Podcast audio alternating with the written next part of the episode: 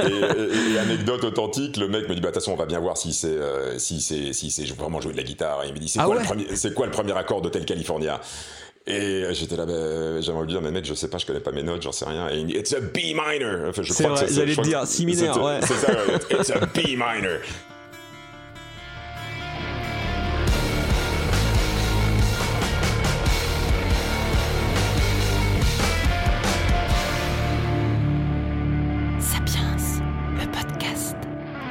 Bonjour à tous, euh, bienvenue dans cette nouvelle saison du podcast euh, Sapiens, euh, saison 2, oui, deuxième année déjà, épisode 7, avec donc mon ami Lo, qui est une personnalité, on va dire, du, du, rock et du stoner rock français. bienvenue Lo. salut Nico. Euh, salut Nico, merci de me recevoir dans ton, dans ton café dans le désert. Ah ben voilà, voilà t'as as posé le contexte, nickel, t'as tout compris, c'est le, le café dans le désert pour toi. Voilà, la particularité de cet épisode, c'est qu'on va parler beaucoup de desert rock, de stoner et, et, compagnie, et assimilé, je dirais, puisque ben voilà, tu, tu fais partie un peu, ben c'est pour ça d'ailleurs que on t'appelle euh, le patron, hein, euh, c'est que tu es un peu le, patron du, style euh, en France depuis de nombreuses années et voilà, ça faisait longtemps qu'on voulait se faire cette petite, ce petit épisode tous les deux. On a un peu galéré. Ouais, ouais, ça a été, ça a été épique pour se trouver un moment, mais ouais, ça ouais. Mais bon, c'est alors sachez que voilà, c'est on a mis un petit peu de temps à, refaire un nouvel épisode effectivement par rapport à au dernier avec euh, qui était donc l'épisode 6 avec Matt Peck parce que ben en fait les, disponibilités des uns et des autres euh, sont, sont compliquées donc c'est pas forcément euh, qu'on n'a pas envie, c'est que ben on invite des gens qui, qui ont des activités, qui ont des des groupes et qui du coup sont pas forcément très dispo. Donc voilà, ça prend un petit peu de temps mais on est de retour. Euh, donc pourquoi on invite l'eau alors au au-delà du fait que euh, Lo et moi on se connaît depuis maintenant euh, quelques années et que euh, voilà, tu es quelqu'un que j'adore autant humainement que musicalement. Oh, c'est réciproque, Nico, c'est réciproque. Merci, merci. je, voulais, je voulais mettre en avant ton, ton travail et puis aussi bah, raconter un petit peu l'anecdote parce que c'est vrai que sur la première saison de, de Sapiens du podcast, j'ai invité les, chanteurs du, projet.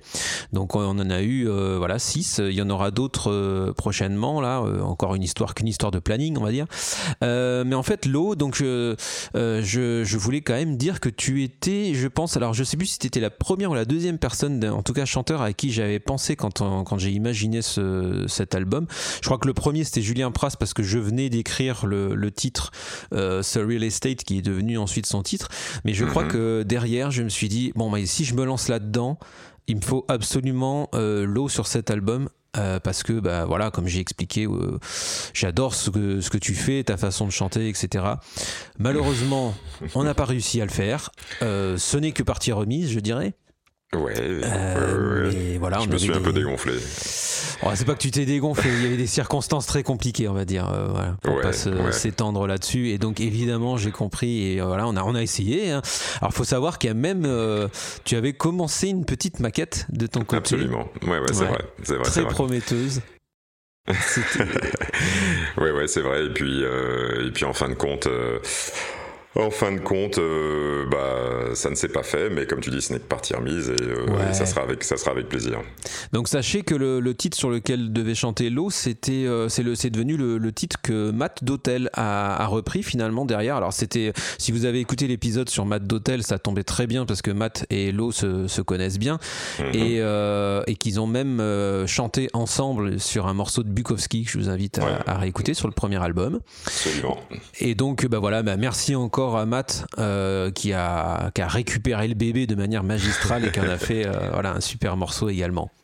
En tout cas, euh, voilà, peut-être que je, je, retrouverai ce petit essai là, même si c'était chanté en yaourt, c'était quand même rigolo. Hein. C'est marrant parce que tu avais mis une ambiance finalement totalement différente de ce que de ce qu'a proposé Matt derrière, ce qui était tout l'intérêt du projet, quoi. Ouais, ouais, ouais. T'étais parti sur un truc assez dark quand même. Euh, écoute, je, pour, pour, rien te cacher, ça fait quelques années maintenant. Euh, tu t'en souviens plus trop Avec mon grand âge, euh, ma mémoire me fait défaut. Mais euh, ouais, il me semble que c'était plutôt sombre, en effet, euh, comme la période que je traversais à l'époque. Donc, euh, tout à fait. donc oui, c'est probable que c'était assez sombre. En effet, j'en ai quelques quelques souvenirs. quelques souvenirs un peu, un peu diffus, mais ouais, ouais, ouais, ouais ça, me, ça, me, ça me rappelle en effet quelque chose.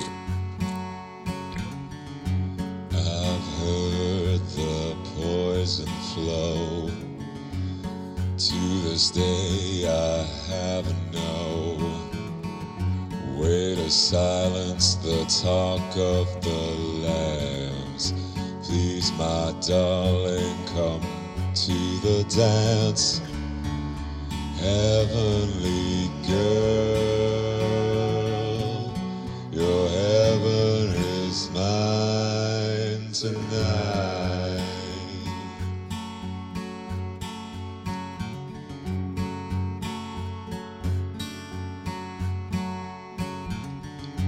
Have you heard the sound? A rolling dice on the underground, on the cobblestones. It's a nice day to die on your own, heavenly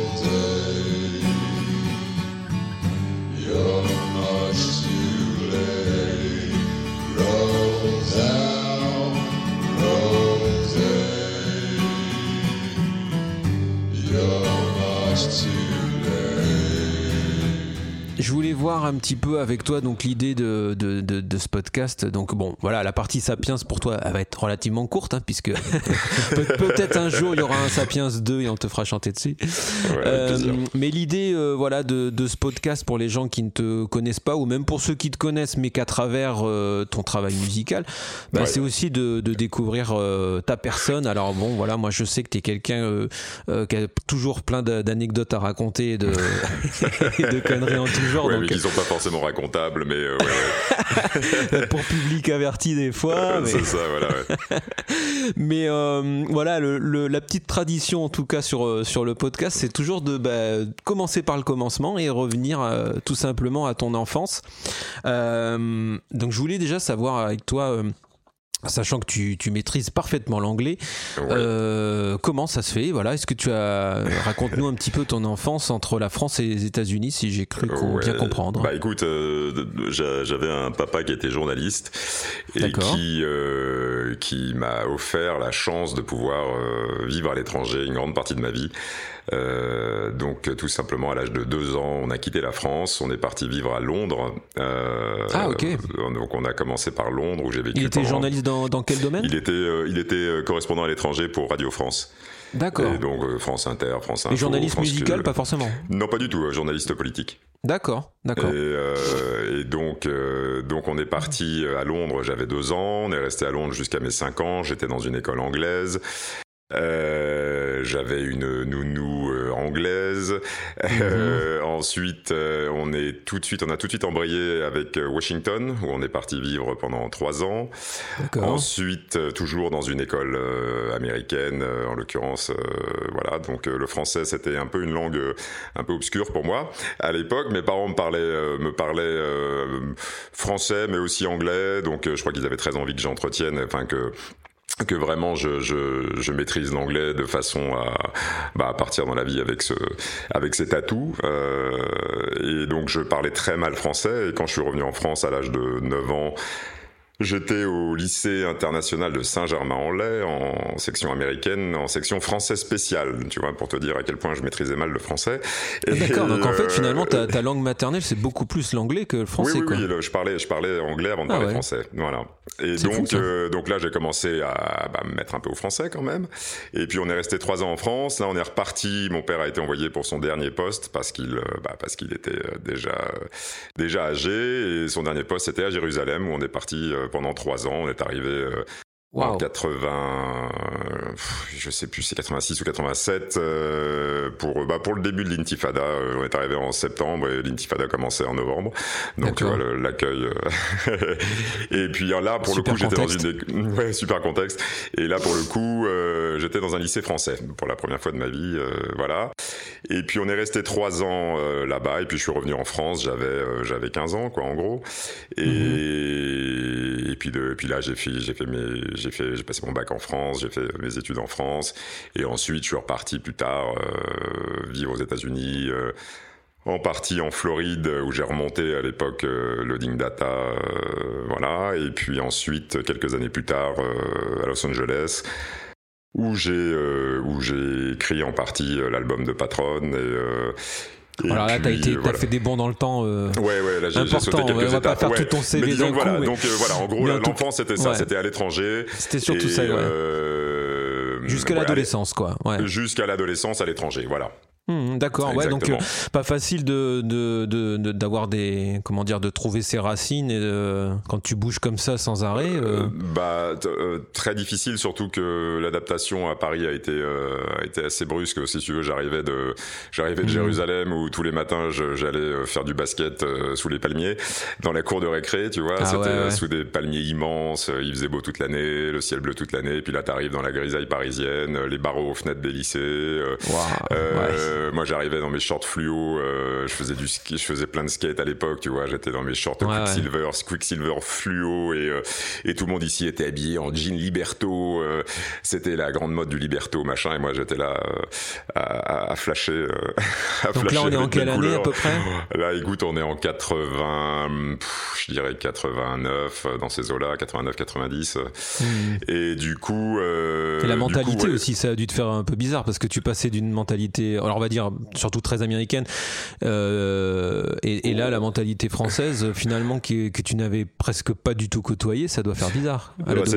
C'était très bizarre, c'était très bizarre. Euh, je te cache pas que mon retour en France a été euh, violent, ça a été vraiment une grosse claque. J'ai eu beaucoup beaucoup beaucoup de mal à me à m'y faire. Surtout la première année, j'étais en plus j'étais un peu bouboule et je. Ça a bien changé. surtout là depuis depuis deux ans depuis que j'ai des gamins. Alors là, je te raconte pas. Euh, mais ouais, ouais, ça a été, ça a été dur. Ouais, ça a été dur. La première année, la troisième, je me souviens, ça a été vraiment, euh, vraiment rude. Mmh. Et puis, euh, et puis, et puis en seconde, bon, ça, ça, ça, ça allait mieux. Voilà, j'ai trouvé mes repères, je me suis fait des amis, j'étais, euh, j'étais, j'étais déjà beaucoup mieux. Mais la première année, ouais, l'arrivée en France a été vraiment brutale. Et tu, tu es fils unique ou tu as des, des frères et sœurs? J'ai, alors, je suis fils unique. J'ai deux demi-sœurs de, d'un premier mariage de mon père, mais qui sont beaucoup plus âgées que moi, qui ont 20 ans de plus que moi, quoi. Ah oui, d'accord, oui, d'accord. Donc, euh, donc tu n'avais pas forcément de frères et sœurs à la maison en plus pour ah, non, partager un peu. du tout, du tout. J'avais mes parents, euh, mes parents avec qui, euh, avec qui, enfin, euh, auxquels je suis très très attaché. On est très liés parce que bah, justement le fait d'avoir beaucoup bougé, c'était un peu mes mmh. seuls repères, tu vois. C'était voilà, je changeais d'amis tous les trois ans, je changeais de maison tous les trois ans, je changeais de tout tous les trois ans. Donc mes seuls repères et mes seules attaches, c'était c'était mes parents. Ok, pas facile. Et ta maman là-dedans, qu'est-ce qu'elle qu'est-ce qu'elle faisait? Travailler aussi? Oh, Ma mère, elle a fait pas mal de boulots différents. Elle a travaillé dans la pub, elle était rédactrice conceptrice dans la pub, puis ensuite elle a été euh, directrice euh, du parc des expositions de la Porte de Versailles. Euh, non, pardon, directrice de la com hein, du parc des expositions de la Porte de Versailles. Et ensuite, elle a été traductrice pendant près de 20 ans, voire 25 ans. Et voilà. Toi, tu fais un peu de ça aussi, non? Si j'ai si cru comprendre, tu fais de la traduction aussi J'en ai fait un petit peu, là j'en fais plus. Euh, voilà. J'ai fait, plein de, plein, de, plein, plein de trucs différents. bon, on aura l'occasion d'en reparler plus loin dans, le, dans le podcast. C'est toujours rigolo ça de savoir un peu ce que les uns et les autres on a fait comme taf. Euh, on découvre parfois des, des, des situations cocasses, n'est-ce pas euh, Ouais, donc finalement, tu as eu des, des, des, parents qui étaient vachement dans, dans des métiers de communication. Ouais, ouais, ouais. C'est bien aussi, ça, ça permet de s'ouvrir au monde, quoi? Bah écoute, oui, le fait, je crois que le fait de voyager, le fait de, de connaître, de, des, des univers très ouais d'autres cultures d'autres ça ça t'ouvre quand même pas mal euh, l'esprit et les horizons et puis et puis mhm. d'avoir des parents qui étaient euh, oui des, des, grands communicants euh, j'ai grandi toujours entouré de, de, beaucoup de gens beaucoup de mhm. sans être des, des mondains je sais pas c'est parce que j'appellerais des mondains mais c'était des gens qui avaient beaucoup d'amis qui, qui recevaient volontiers qui sortaient beaucoup qui voilà qui c'était toujours très il y avait hmm. toujours du, du, monde à la maison, toujours du passage. Euh, c'était ah bah toujours très. C'est de ça que tu tiens euh. ton sens de la communication inné et ton sourire. ouais, probablement, ouais. ouais c'est super, c'est super. Et, et, la, et, à la maison, on écoutait quoi alors comme musique? Parce que je sais que ah. bon, toi, tu es euh, voilà reconnu comme un guitariste rock, on va dire, pour être très généraliste. Mais il me semble que tu, tu es très fan de jazz aussi. Euh, Enfin, t'écoutes plein de choses différentes et finalement, le rock, c'est pas forcément ce que t'écoutes le plus, si j'ai cru comprendre. Bah écoute euh, si, euh, si j'ai bah, j'ai grandi en écoutant, euh, moi en tant qu'adolescent, j'ai grandi en écoutant beaucoup de rock. Mais, le grunge forcément, parce que ouais, bah, voilà, bien sûr, bien sûr. L'arrivée du grunge à cette époque-là. Bien sûr, ça a été, ça a été Pearl Jam, Soundgarden, Alice in Chains, Screaming Trees, ça a été. bah ouais. Et tous les groupes qui en découlaient, Satchel, Brad et, j'en passe. Mhm. Mais bon, ça, ça a été ma, mon adolescence, même les Red Hot d'ailleurs, ça a été mon adolescence, mhm. tout ça.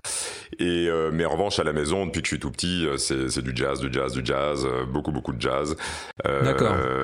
énormément de jazz. et je suis, euh, bah ça c'était l'influence de mon père. Et, et, du coup moi c'est vrai que j'ai continué. bah, j'ai hérité de toute sa collection de, de vinyles de jazz. C'est ce que j'allais te demander. ouais, ouais, ouais, j'ai une belle collection de, de vinyles de jazz qu'on écoute beaucoup encore maintenant à la maison. c'est vrai que j'écoute finalement très peu, très peu de rock euh, au quotidien, mhm. euh, sauf parfois pour m'inspirer, pour écouter ce qui se fait, pour euh, voilà, pour parfois ça fait du bien d'écouter de, des trucs histoire de se voilà de, de, choper des idées, de, s'influencer, de, se de se régénérer et puis voilà. Mais, mais c'est vrai que bon sinon j'écoute surtout surtout beaucoup de jazz. J'aurais adoré être pianiste de jazz ou même saxophoniste de jazz, mais c'est vrai qu'il mhm. aurait fallu que je commence plus tôt. Il aurait fallu que je sois un petit peu plus. Ah, euh, voilà, c'est mon grand regret. J'étais parti acheter un saxophone avec mon père et puis euh, et puis au moment de l'acheter, il m'a dit Est-ce que tu es sûr? Est-ce que tu vas prendre des ah, cours? Est-ce que tu machin? Est-ce que tu truc? Et puis là, j'ai regardé droit dans les yeux. J'ai dit Non, t'as raison, je le ferai pas. et puis voilà.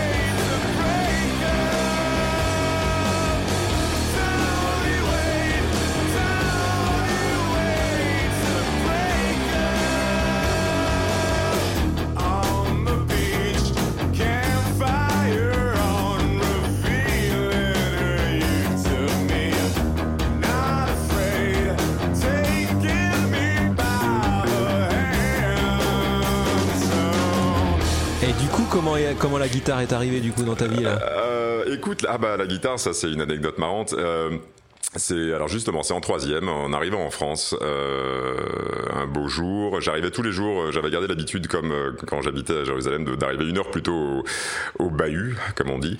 Euh, Et je retrouvais en général un ami qui s'appelait David, et, et, puis on traînait dans le bahut, voilà.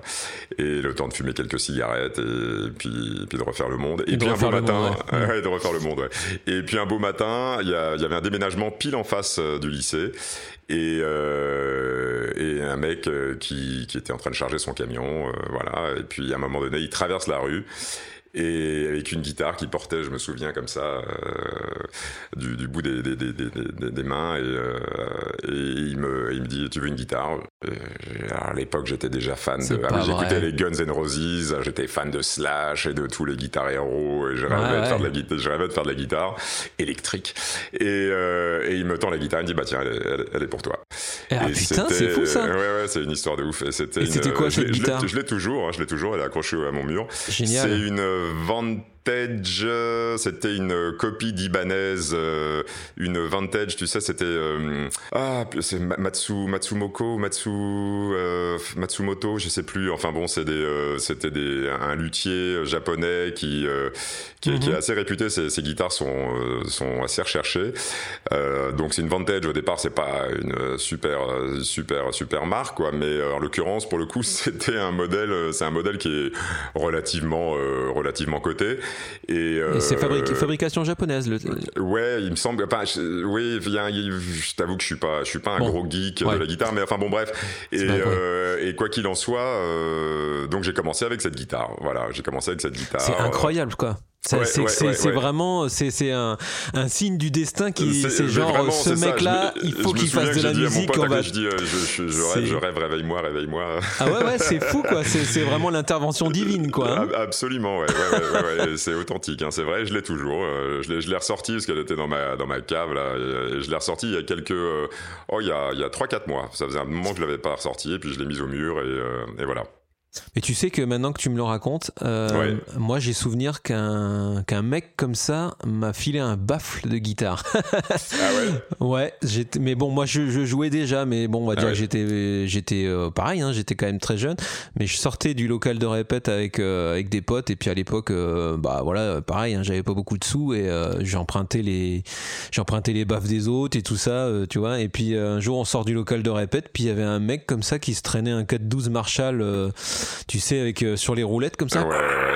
Et puis on lui dit mais qu'est-ce qu'il fait et tout. Et puis le gars il fait euh, ah mais vous faites de la musique? Ben ouais tu en étais en pause euh, pendant notre répète. Et puis ah ben je l'emmène à la déchetterie si vous voulez je vous le donne. Bon on lui fait mais, mais, il fonctionne. Ah, ouais ouais mais je m'en sers plus. Et puis bah là j'ai récupéré un 412 Marshall que que mon père avait m'avait aidé à, à retaper. comme quoi c'est peut-être que voilà c'était des signes du destin autant pour toi que pour moi. hein, peut-être et donc tu as donc tu récupères cette guitare. Euh, et comment tu te mets à, apprendre l'instrument? T'as appris tout seul? T'as pris des cours? Comment, ça s'est passé? Pour le coup, j'ai vraiment appris tout seul en regardant les autres jouer. Mais moi, au départ, au départ, je suis, je suis vraiment chanteur. Hein. Je suis, euh, je me suis mis à la guitare pour euh, pouvoir composer, pour m'accompagner, pour pouvoir composer. Voilà. Mais donc j'ai appris en regardant.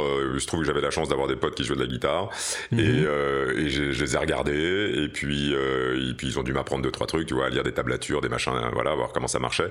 Et puis voilà. Et puis de fil en aiguille j'ai appris comme ça, euh, en étant dans des groupes en tant que chanteur, je regardais les guitaristes jouer, et puis, euh, et puis, et puis, et puis, tout, puis voilà, tout simplement quoi.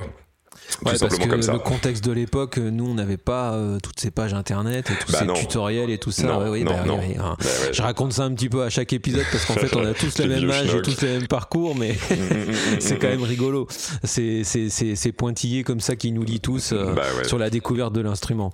Et, et, je voulais savoir, euh, à, quel âge t'as as, pris conscience d'avoir euh, une voix exceptionnelle quoi?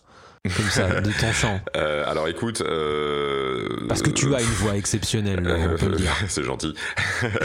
euh, c'est gentil. Écoute, euh, je j'en sais trop rien en fait parce que j'ai pas le... Moi j'ai pas l'impression de m'entendre euh, comme les autres m'entendent en fait. Donc ça doit pas résonner de la même façon dans ma tête. Donc, donc du coup je me rends pas forcément compte. C'est vrai que bon bah je, je pas, pas faire le, le, le, faux modeste. Je j'ai je, je, bien compris que j'avais une voix un peu un peu un peu hors du commun à force de me le dire, euh, oui voilà, j'ai pas une voix qu'on entend tous les jours. Mhm. Euh, mais euh, pour la petite anecdote, la première fois qu'on a fait une réflexion sur ma voix, j'étais très jeune. J'étais j'étais à, Jérusalem et c'était ma prof de latin qui était aussi notre prof de musique et il y avait même une batterie, c'est pour te dire, c'était cool. Et, et un jour, elle convoque mes parents et parce que je crois que c'était notre prof principal, je crois. Et elle convoque les parents à l'école, donc donc j'étais petit Hein, j'avais, euh, j'en sais rien, moi j'avais 11-12 euh, ans. Hein. Et elle convoque mes parents. Mes parents se disent, moi j'avais oublié, c'est ma mère qui m'a rappelé ça il y a pas très longtemps. Et euh, mes parents se disent, merde, qu'est-ce qu'il a fait encore? T'étais un gosse à, à, comment dire, à ennui? Tu faisais, tu faisais le bordel en classe ou pas trop? Oh, Ouais, j'ai toujours été plutôt du genre dissipé, ouais. D'accord, d'accord. Donc ça les surprenait pas qu'à moitié finalement. Non, mais du coup ils se sont dit qu'est-ce qu'il a fait Qu'est-ce qu'il a fait Voilà. Et en fait, il, elle les avait appelés pour leur dire qu'il fallait absolument faire quelque chose parce que, parce que apparemment j'avais une voix d'or. Ah, carrément Ouais. c'est beau ça. Et t'as eu une voix grave très jeune du coup? Bah écoute, j'en sais rien. En tout cas, apparemment, je devais, je devais chanter juste. Je, je sais pas. Euh, je t'avoue que c'est lointain. Je te dis, je m'en souvenais même pas. Mais mmh. euh, je devais. J'imagine que j'avais déjà une voix un petit peu, euh, un peu, un peu, un peu différente. je devais chanter juste. je sais pas. Écoute, j'en sais rien. je, je t'avoue que ça, tout ça, ça s'est fait tellement tellement naturellement que j'ai pas vraiment vu, euh, j'ai même pas eu l'impression vraiment de muer. Donc, si ça se trouve, je, suis, né avec cette voix. Euh, bon, pour un bébé, ça aurait été bizarre quand même. Mais euh, non, j'en ai pris conscience, j'en ai pris conscience bah, tardivement, tardivement, parce que finalement, je sais pas quand on a commencé à me le dire. En fait, j'en sais trop rien quand on a commencé à me le, faire remarquer. Moi, je me souviens, tu sais, quand nous on avait sorti, je crois notre tout premier album, ou peut-être même encore avant. Euh, donc on a, on était, on avait commencé, enfin on a, on a commencé un tout petit peu après vous, on va dire. Enfin quand je dis vous, je parle de Loading Data. Mmh. Et euh, et je me souviens que les, les, les, débuts de la carrière des dissidents, euh, le chant, nous, c'était un petit peu fait à l'arrache, quoi. Enfin, c'était pas forcément le truc qui nous, est, qui nous excitait. Et, et euh, voilà, on prenait ça pas très sérieusement. Ça a changé après, dès le deuxième album, parce qu'on a rencontré les bonnes personnes qui nous ont fait prendre conscience de, bah, tu sais, en fait, une harmonie, ça s'écrit, une ligne, ça se chante juste. enfin, bref. Et, et on avait eu comme ça la remarque d'un, je sais plus si c'était un journaliste ou un, un pseudo manager, enfin bref, euh, qui nous avait dit en gros, euh, bah ouais, il y, a un potentiel, mais euh, ah, il vous faudrait quand même un, vrai chanteur, quoi. Et, et la référence, c'était c'était toi, quoi. Et c'était genre, ah. oui, mais tout le monde n'a pas la chance d'avoir un lot autour de soi pour chanter dans son groupe, quoi. Et c'est vrai, hein, j'avais dit, dit ça. Hein, pour nous, enfin, quand je dis nous, bah, les dissidents, enfin, pour nous, t'es es vraiment une quelqu'un de très important, même dans la carrière de, notre groupe parce que tu as été un, un, pilier de départ, une référence euh, sur les premières dates. Bah, euh, quelqu'un où on s'est dit euh, ah putain mais en fait euh, moi je me souviens qu'au début je veux dire en France on n'était pas nombreux à connaître le, stoner rock hein, déjà de base. Non bah non ça c'est sûr. Quand j'ai commencé je te cache pas que ah t'as dû te sentir seul hein. Ah très ouais ouais surtout quand t'es arrivé en France hein, parce que là ouais ouais ouais c'était c'était bah je me souviens des premières chroniques. Les mecs ne savaient connaissait tellement pas, ne savait tellement pas quoi, à quoi nous comparer, savait tellement pas que je me souviens d'une des toutes premières chroniques où le mec nous comparait à Ludwig von 88. Oh putain, ah ouais, ouais. d'accord. Donc tu peux difficilement taper plus à côté. Tu, tu, tu, pars de loin. Et ouais, euh, ouais, bah, c'était, c'était la grande inconnue hein, en 99. Euh, c'était euh, ouais, personne, personne ne connaissait ça quoi. Enfin si, c'est quelques quelques rares euh, érudits, mais sinon c'est vrai que. Bon, bah, c'était déjà pas bien vieux aux États-Unis. Déjà. Bah non, mais enfin Cailleuse quand même ça ça ça remonte. Ça avait quelques années, mais début des années 90 quoi. Quand ouais, Ça, ça, avait 10 ans quoi, on va dire. Ça avait 10 ans aux États-Unis et en France euh, c'était vraiment dans les balbutiements. Ouais. Bah ouais, bah je, crois qu'il y avait eu euh, avant nous, il y avait eu euh, un groupe de Nancy, si je dis pas de conneries, qui s'appelait Carn, qui. Ah bah, tu vois, je connais même pas. Bah ouais, qui était apparemment, qui était un peu les précurseurs du stoner en France, voilà. Puis ensuite, moi j'ai fait la connaissance de Matt qui avait le label Water Dragon Records et euh, qui était le bassiste chanteur de Low Vibes, qui était euh, le seul groupe avec un autre qui s'appelait Space Patrol. C'était les deux seuls groupes euh, quand, quand j'ai commencé à faire cette musique en France. C'était les deux seuls mhm. groupes de, de, de, la scène que, à ma connaissance. Et puis nous, on est arrivés. Et puis, et puis très rapidement, dans les quelques années qui ont suivi, là, ça a commencé à les, les groupes de stoner ont commencé à foisonner. Mais c'est vrai que ça a été vite, ouais.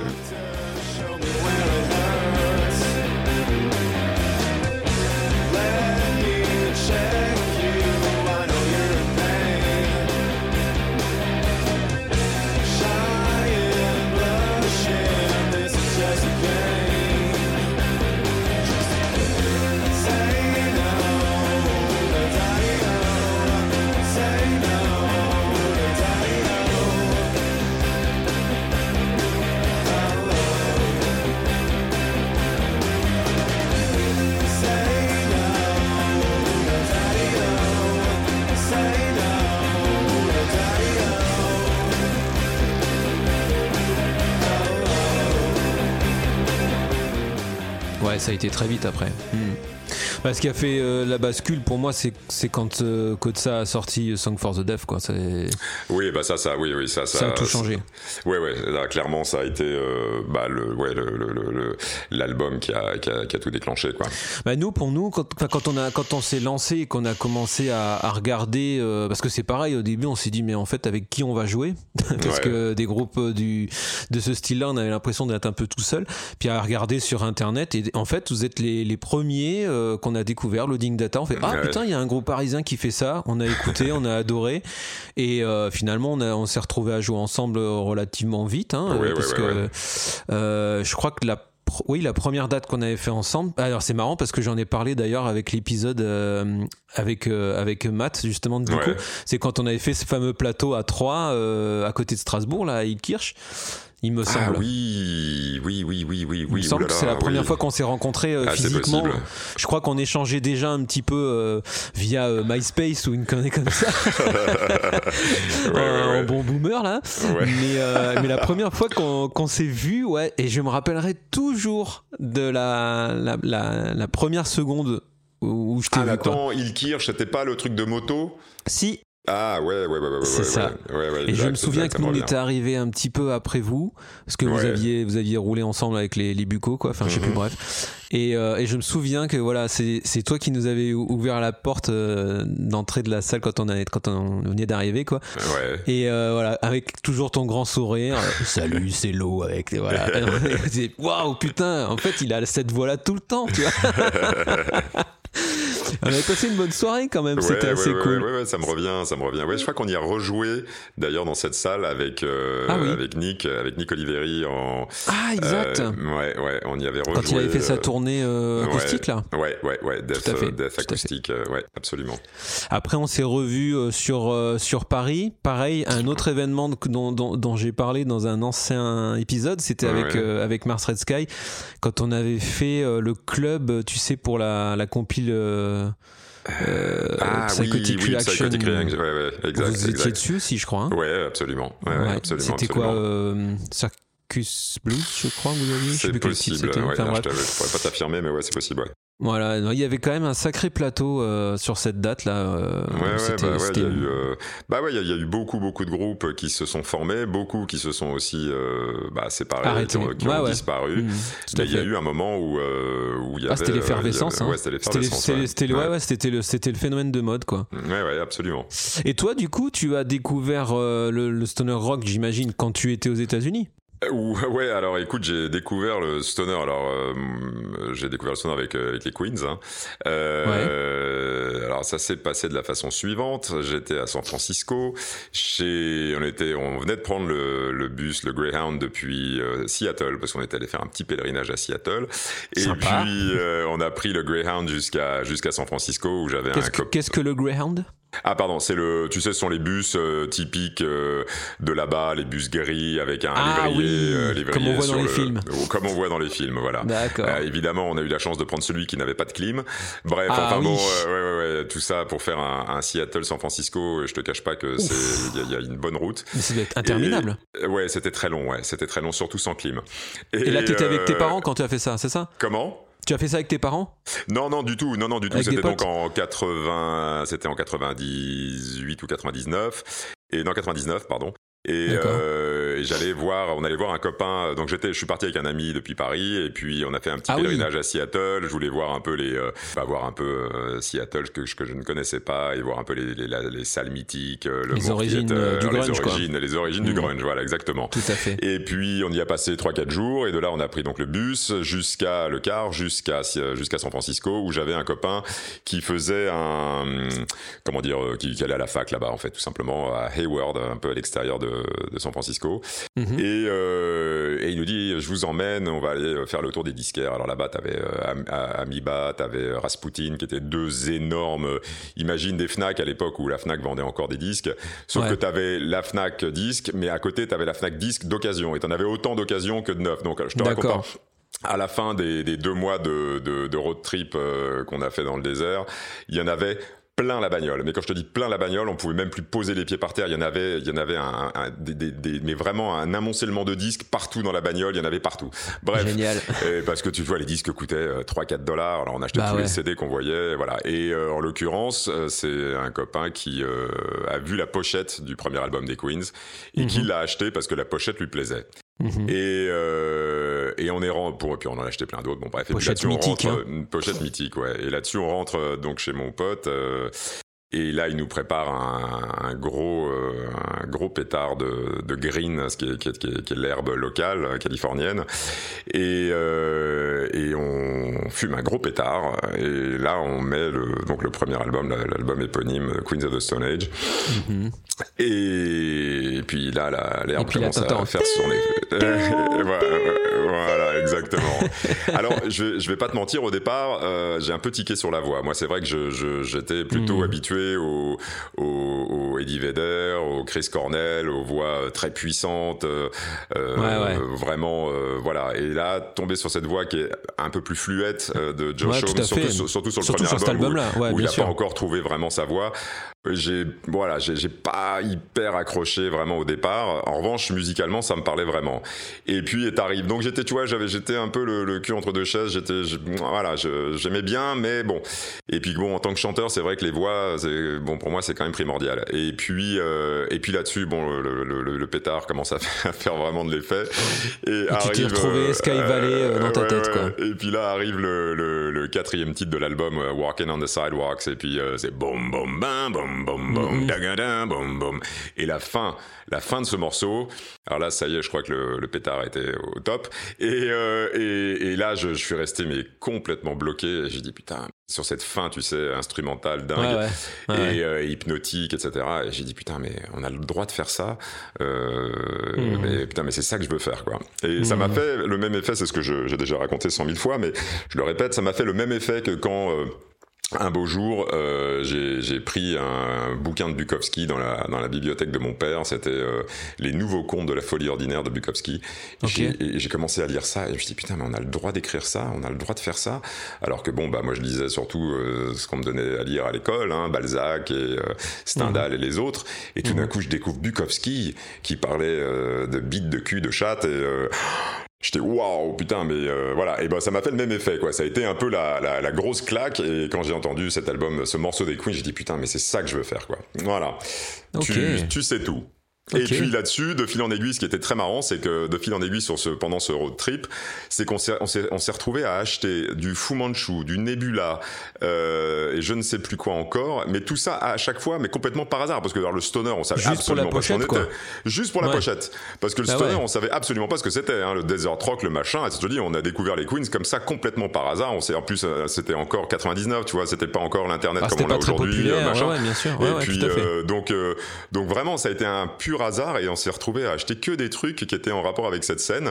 Et puis euh, petit à petit, en rentrant, du coup, on a commencé à se renseigner et puis et puis voilà. Et en fait, pendant ce pendant ce voyage, j'avais amené une guitare acoustique euh, avec moi et j'ai commencé à écrire les premiers morceaux de Four Track Junction qui deviendrait quelques temps plus tard Loading Data autour d'un feu de bois dans un camping euh, dans le désert au Nouveau-Mexique.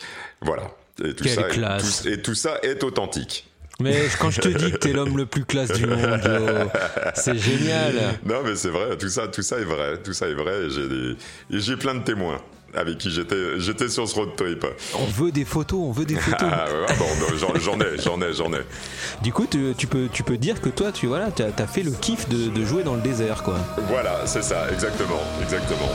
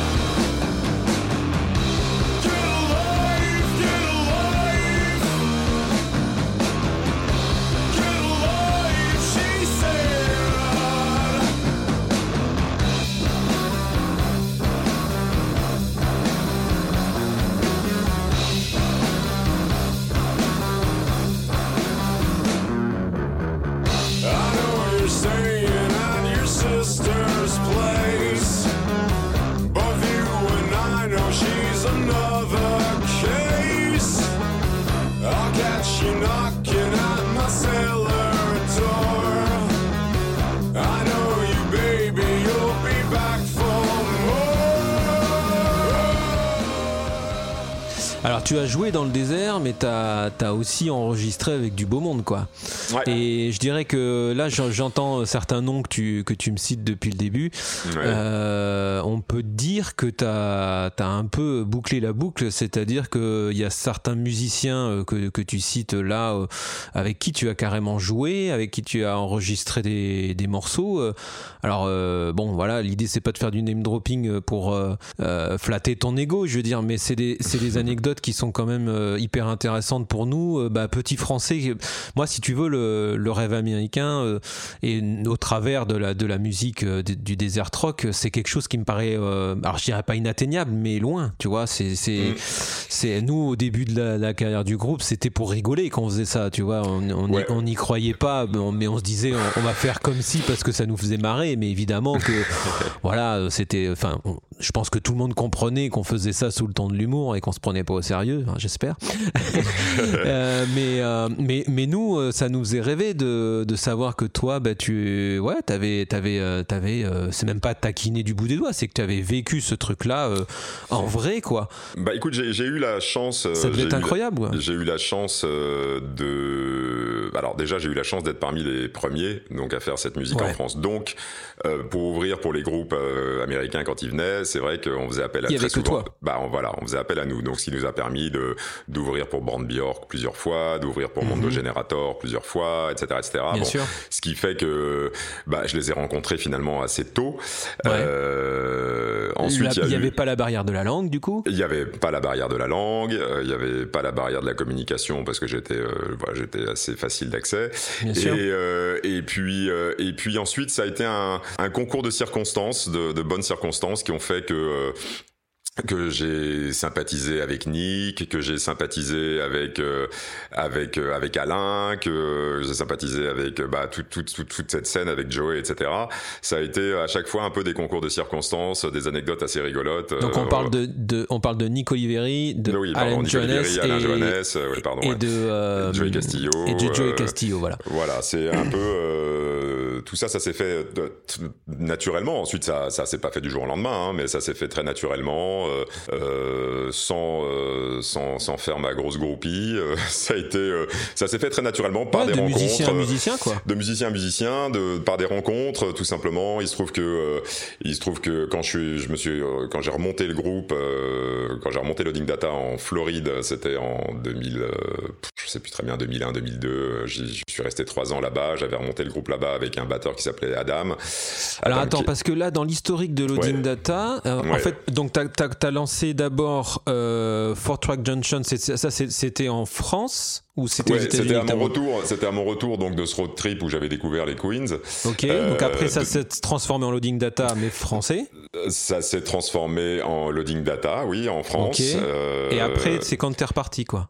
Et après, je suis reparti parce que j'avais bah, j'avais monté le groupe en France et puis euh, bon bah il se trouve que j'abusais un petit peu trop de de, de, de, toutes sortes de, de, substances et euh, je voilà j'ai un petit peu un peu abusé j'ai jusqu'au jour où mon cerveau a un peu vrillé et ah ouais, euh, ouais, ouais j'ai ouais, ouais j'ai euh, je suis parti en couille complètement. Ça tu me l'as jamais raconté. Hein, ah, jamais raconté ouais bah tu vois voilà ouais, ouais j'ai j'ai un beau jour, j'ai euh, en revenant de bah écoute c'est pas compliqué, c'était en revenant de Los Angeles, je venais de faire euh, masteriser le premier album de, de Loading Data, Frenchman Nevada. Voilà, et mhm. je suis euh, je suis euh, rentré chez moi, euh, rentré chez moi, et puis j'ai euh, voilà, j'ai un peu, j'ai un peu fumé, j'ai un peu pris des petits trucs, et puis et puis j'étais tout seul, et puis là j'ai commencé à avoir une, crise d'angoisse, une panique complète, ouais, bad trip, mais le, le, bad trip complet, mais vraiment violent, tu vois, où je voulais me foutre par la fenêtre, où je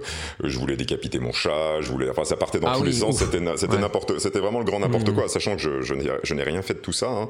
Mmh, heureusement. Hein. Mais euh, avec mon chat a vécu de très très longues et belles années bien bien après.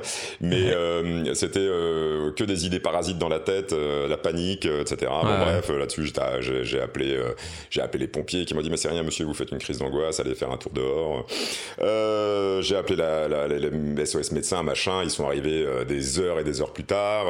finalement c'est un copain qui est toujours un, bon ami, euh, qui est venu à ma rescousse. Et j'étais allé me réfugier chez le chez l'épicier euh, en, bas, euh, qui m'avait, qui, que je connaissais bien et qui m'a qui m'a installé un tabouret et qui m'a dit, ne t'inquiète pas, ça va aller, machin chouette, etc. Bon bref. Tu vas redescendre. tu vas redescendre, ouais. Et résultat des courses, s'en est suivi psychiatre, anxiolytique, antidépresseur. Enfin bon, ça a été. Ah ouais, ouais, ouais, ça t'a vraiment fait vriller le cerveau d'un coup. Ça m'a fait vriller le cerveau. Zéro, quoi. Ouais, ouais, vraiment, euh, vraiment. Et du coup, euh, et du coup, bah, le groupe que j'avais monté à l'époque euh, avec bah, un ami pourtant qui me connaissait bien et depuis longtemps, bah, les, membres du groupe n'ont pas du tout compris ce que je, ce que je vivais, ce que je traversais. Mhm. Et, et, bon, et du coup, le groupe s'est arrêté comme ça. J'ai repris du poil de la bête. J'ai fait la rencontre en ligne, je ne sais plus comment, avec un batteur donc américain en Floride. Et mhm. il est venu en France avec avec sa batterie et tout. Il a débarqué. Il est resté trois mois. On a commencé à enregistrer des titres.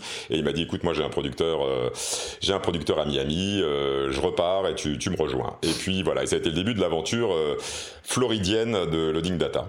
Très voilà, cool. Voilà, voilà. D'accord. Et donc après, tu redébarques aux États-Unis, tu remontes Loading Data. Voilà. Avec, donc avec Adam, Adam Keller à la batterie et puis Mike. C'est avec lui que tu as enregistré l'album qui a suivi après, non? Donc ensuite, on a enregistré. Euh, je sais même plus comment il s'appelle. Euh, comment il s'appelle le deuxième album? Rodeo Ghetto Blaster. Alors on a, on a commencé à enregistrer là-bas. Euh, on a enregistré une grande partie de l'album là-bas. Je crois même qu'on l'avait enregistré intégralement là-bas.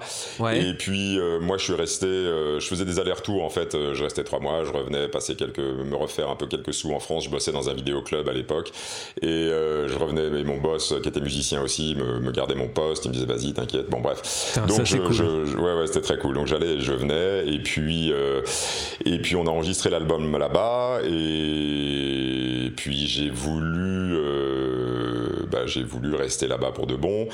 Euh, et la dernière fois que je suis venu, en fait, ils m'ont arrêté à la au customs quoi, aux douanes et ils m'ont euh, ils m'ont vraiment ils m'ont vraiment cassé les couilles. Ils m'ont vraiment fait peur. Ils m'ont pris dans une salle à part. Ils sont venus, je crois qu'ils sont une douzaine à être passés les uns derrière les autres. Ils voulaient démonter ma Les Paul parce qu'ils trouvaient qu'elle était trop lourde. Bref, ah ils m'ont fait ah ouais non mais ils m'ont fait paniquer. La fameuse Les Paul noire qui, qui, pèse un âne mort, mais ouais, sur laquelle tu surfais au début de, quand tu étais jeune. et, anecdote authentique, le mec me dit bah de toute façon on va bien voir si c'est euh, si c'est si c'est vraiment jouer de la guitare. Et il me dit c'est ah quoi, le premier c'est quoi le premier accord d'Hotel California? Et j'étais là, ben, j'aimerais lui dire, mais mec, je sais pas, je connais pas mes notes, j'en sais rien. Et il me dit, it's a B minor. Enfin, je crois vrai, que j'allais te dire, si mineur, ouais. C'est ça, it's a B minor. Ça, je m'en souviendrai toute ma vie, quoi. C'est génial. Euh, et voilà, me disant, ouais, de toute façon, vous inquiétez pas, si on vous la casse, on vous la remboursera. Je là, mais mec, euh, oh. euh, enfin bon, bref, enfin voilà, c'était, et ça, ça a duré comme ça plusieurs cette, heures, plusieurs cette heures. Les Paul, elle a quand même une histoire incroyable. tu m'as, tu m'as dit qu'elle a été dans un incendie aussi, ouais, non? Elle a été dans un incendie, ouais. Putain, c'est incroyable. Tu l'as mmh. encore mmh. Bien sûr. Je m'en ah, séparerai, je m'en séparerai jamais.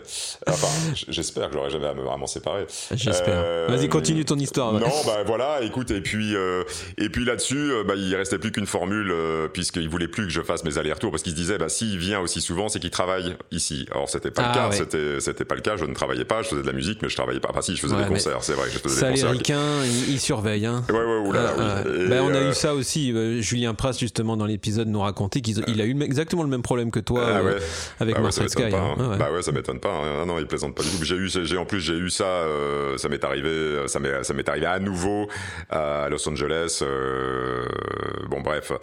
Et donc là-dessus, bah, j'ai dû, il a fallu que j'épouse une américaine parce que pour pouvoir rester là-bas, voilà. Donc euh, il fallait que j'épouse une américaine. Donc euh, donc là, ça a été branle-bas de combat. Euh, tout le monde, tout le monde s'y est mis.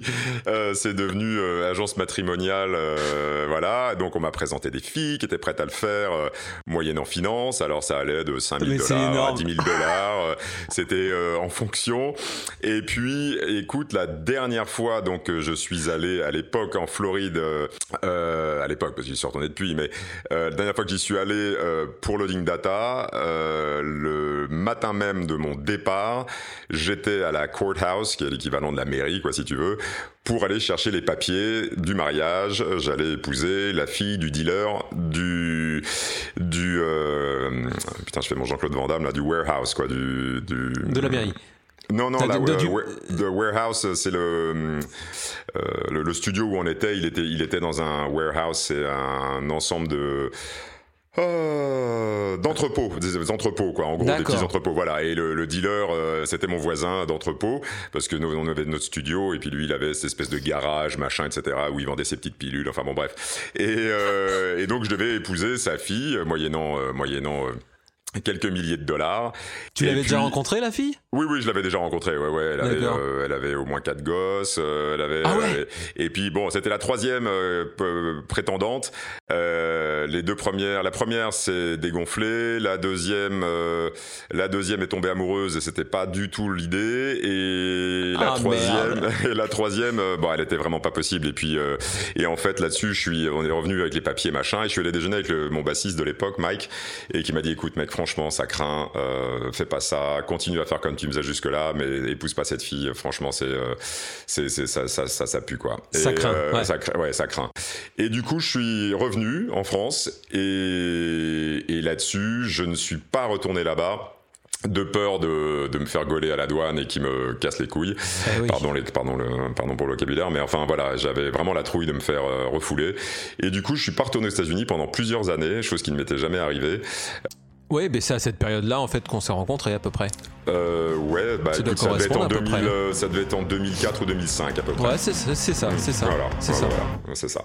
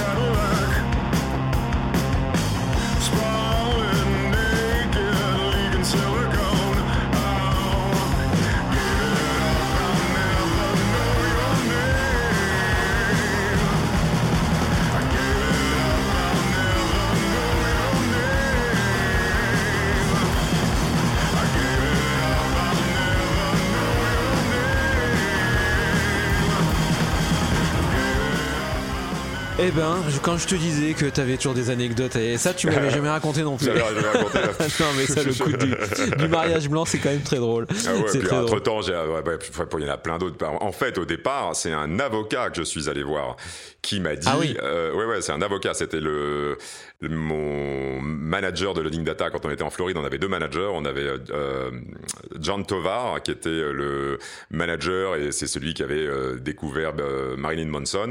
Et on avait un autre manager qui s'appelait Bill Qui était le mec qui a tout simplement euh, créé Billy Idol, créé Kiss, euh, créé machin. Bon bref, et je sais plus lequel des deux managers m'avait envoyé voir son avocat et cet avocat m'avait dit écoute, étant donné ta situation, le mieux c'est que tu tu find a crack whore, tu te tu te trouves une pute à crack et euh, tu lui files quelques billets, et tu l'épouses et voilà, etc. Alors je suis pas allé jusqu'à trouver la crack whore, mais je suis quand même allé trouver la, la, fille du la fille du gros dealer euh, de, de, de, Floride du Sud. Et, euh, et c'est marrant parce que j'ai vraiment l'impression quand, enfin, à chaque fois qu'on discute ensemble, que ta vie elle est faite sans arrêt de up and down, mais des, des, des méga up et des méga down quoi. C'est t'es vraiment. c'est un peu ça, ouais. T'as as fait des rencontres à chaque fois incroyables quoi. Ouais, ouais, j'ai fait j'ai fait, euh, j'ai fait pas mal de rencontres sympas. Euh, bah, le fait de voyager. Fait de voyager, ouais, c'est ce que j'allais bah, dire. bah, voilà, ouais. Tu, tu euh, es rarement resté toujours au même endroit et donc bah, ça, tu ça. provoques des rencontres forcément. D'accord, en fait, si je te racontais tout ça, c'est parce que en fait, cet Adam qui était donc mon batteur à quand j'étais en, donc en Floride euh, était euh, une de ses meilleures amies était une des petites amies de Nick Oliveri de l'époque qui s'appelait Michelle. Et d'ailleurs, au départ d'une, au début d'une des chansons de, de des Queens, je crois qu'elle ou, ou de Mondo Générateur, je sais plus, qui s'appelle Ode, Ode to Clarissa. Euh, il dit au départ, il dit This song goes out to Michelle. Et cette Michelle, c'était euh, la très grande amie de mon batteur. D'accord. Ce qui a fait que euh, un jour où les Queens euh, passaient euh, à Fort Lauderdale, euh, non, je te dis une connerie, je crois que c'était pas le soir où ils ont joué à Fort Lauderdale, je crois que quand, quand ils ont joué à, à Orlando, à, au Hard Rock Café à Orlando. On a fini la soirée dans le tourbus des Queens, à mater le fameux clip de je sais plus que c'est euh, Go with the Flow, je crois, celui qui est en noir et rouge, rouge et noir là. Ouais, tout à fait, c'est celui-là, ouais. Et on a mm. maté en avant-première dans le tourbus avec Nick, euh, euh, Michel et Adam. Le, voilà, on a passé la soirée puis ensuite on a terminé dans un strip club avec Nick. Enfin bon bref, je te passe le détail.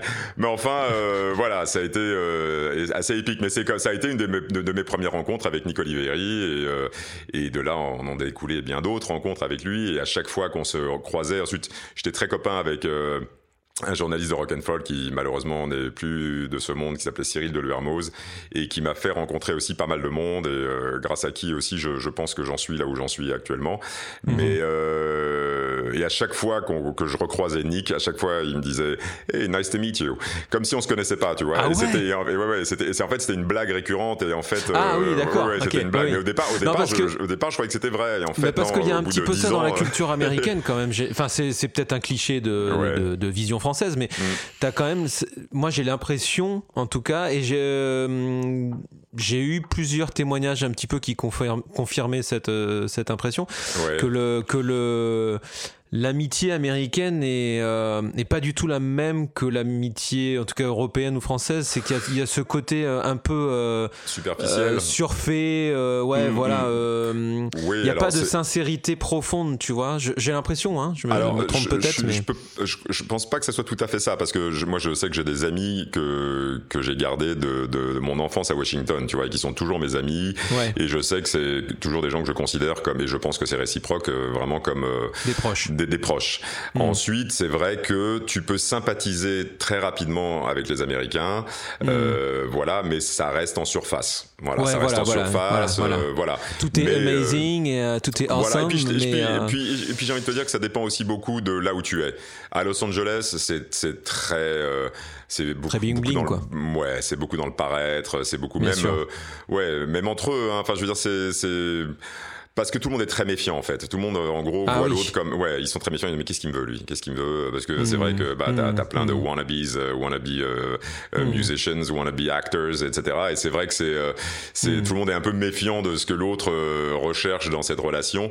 Euh, je pense que sur la côte est, c'est quand même assez différent. Euh, quand t'es en, en, dehors des grandes villes, je pense que c'est aussi un peu différent. mais c'est vrai qu'il y a il y a il y a, y a une facilité à, à, à sympathiser avec un Américain à communiquer par les gens se disent bonjour dans la rue. Euh, euh, moi, je regarde dans mon immeuble à Paris, euh, les, les, les, gens que je croise depuis, depuis 10 ans se font la gueule, se disent pas bonjour, alors que là, ton voisin, hey, how you doing, machin, etc. Alors, certes, c'est, ça, c'est surfait, c'est superficiel, c'est tout ce que tu veux, mais en tout cas, au moins, c'est agréable. Ouais, au quotidien, il y a un côté sympa. Non, mais c'est vrai, c'est vrai, c'est vrai. Hein. C'est, toujours le, après, quand tu te poses la question, voilà, quand je suis dans, le jour où je suis dans la merde, est-ce que ces gens-là seront là Voilà, bon, je, tu me diras. Moi, je pense. Moi, en je France pense. aussi, Hein, c'est un peu pareil. Mais... Bah oui, hein, tu sais, euh, ton voisin qui te fait la gueule, tu t'as pas, non, pas, clair, pas plus envie d'aller lui demander de l'aide le jour où ça va pas, quoi. Donc, et, euh, bon. ce côté, euh, je me souviens, bah, la dernière fois qu'on a joué ensemble, quand tu quand étais venu avec Patron à, à Strasbourg, on avait discuté un petit peu justement de cette sensation que tu avais eue. Alors, on va, on va un petit peu avancer dans le temps, mais on va dire que donc après l'aventure Loading Data, alors Loading Data est pas forcément mort d'ailleurs. Hein, non, non, non. Mais, on va dire en, repos. En, repos, voilà, stand-by. Euh, donc tu as, montré, tu as monté pardon, le projet qui s'appelle euh, Patron. Euh, alors, est-ce que tu peux dire à la France entière que je suis un petit peu à l'origine de ce nom quand même Ouais, alors il y, y, a deux origines à ce nom. Alors la première origine, c'est que quand on a enregistré, euh, quand on a enregistré le dernier album en date de Loading Data, c'était donc avec Alain Johannes dans son studio euh, à Los Angeles, et, euh, et je l'appelais Patron tout le temps bah parce que c'était voilà, c'était un peu le patron. voilà, Bien moi c'était voilà, donc c'était un petit clin d'œil à ça, puisque l'album de Patron a été enregistré à nouveau avec, avec ouais, Alain. On va prendre le temps d'en parler. Ouais, ouais. Ouais, ouais, ouais. Et puis, euh, et puis, il se trouve qu'un jour où on jouait ensemble, euh, euh, alors je dis peut-être une connerie, mais je crois que c'était à la vapeur à Dijon. Ouais, aussi, ouais. Il, me mhm. semble. Tu m'avais, tu m'avais appelé, tu m'avais appelé le patron. Voilà. Bah ouais, patron, bah ouais, mais parce que je le pense toujours. Et mhm. j'avais trouvé ça, j'avais trouvé ça très marrant. Et ah bah tiens, justement, il y a Alain qui m'appelle. oh, ça c'est la classe. c'est quand il n'y a pas la vidéo, tu peux pas le voir, mais Alain m'appelle bah oui, parce qu'on est en train de voir un petit peu pour la tournée. Euh, la tournée oui, vous allez faire des dates ensemble, c'est bien. Des dates ensemble, là, justement. Donc on est, super. J'espère que vous passerez d'à Strasbourg, hein, en tout cas pas loin. Mais non, écoute, euh, on joue à Paris, on joue à Partenay, on joue à Bordeaux et on joue à Nantes. Bon, bah, c'est déjà pas mal. C'est déjà, pas mal. Alors justement, raconte-moi un petit peu. Alors, donc euh, Alan Johannes, pour pour les gens qui ne qui ne connaissent pas, alors c'est déjà un musicien, un musicien excellent qui a un CV euh, long comme le bras. Hein. C'est c'est impressionnant sur euh, tous les disques sur lesquels il a joué ou, ou produit, parce qu'il est donc également producteur à ingé son. Euh, donc raconte-moi un petit peu euh, quel est, comment est le personnage, euh, comment on se retrouve à enregistrer chez un musicien de voilà de ce calibre-là, parce que bon, c'est quand même pas n'importe qui. C'est encore une anecdote.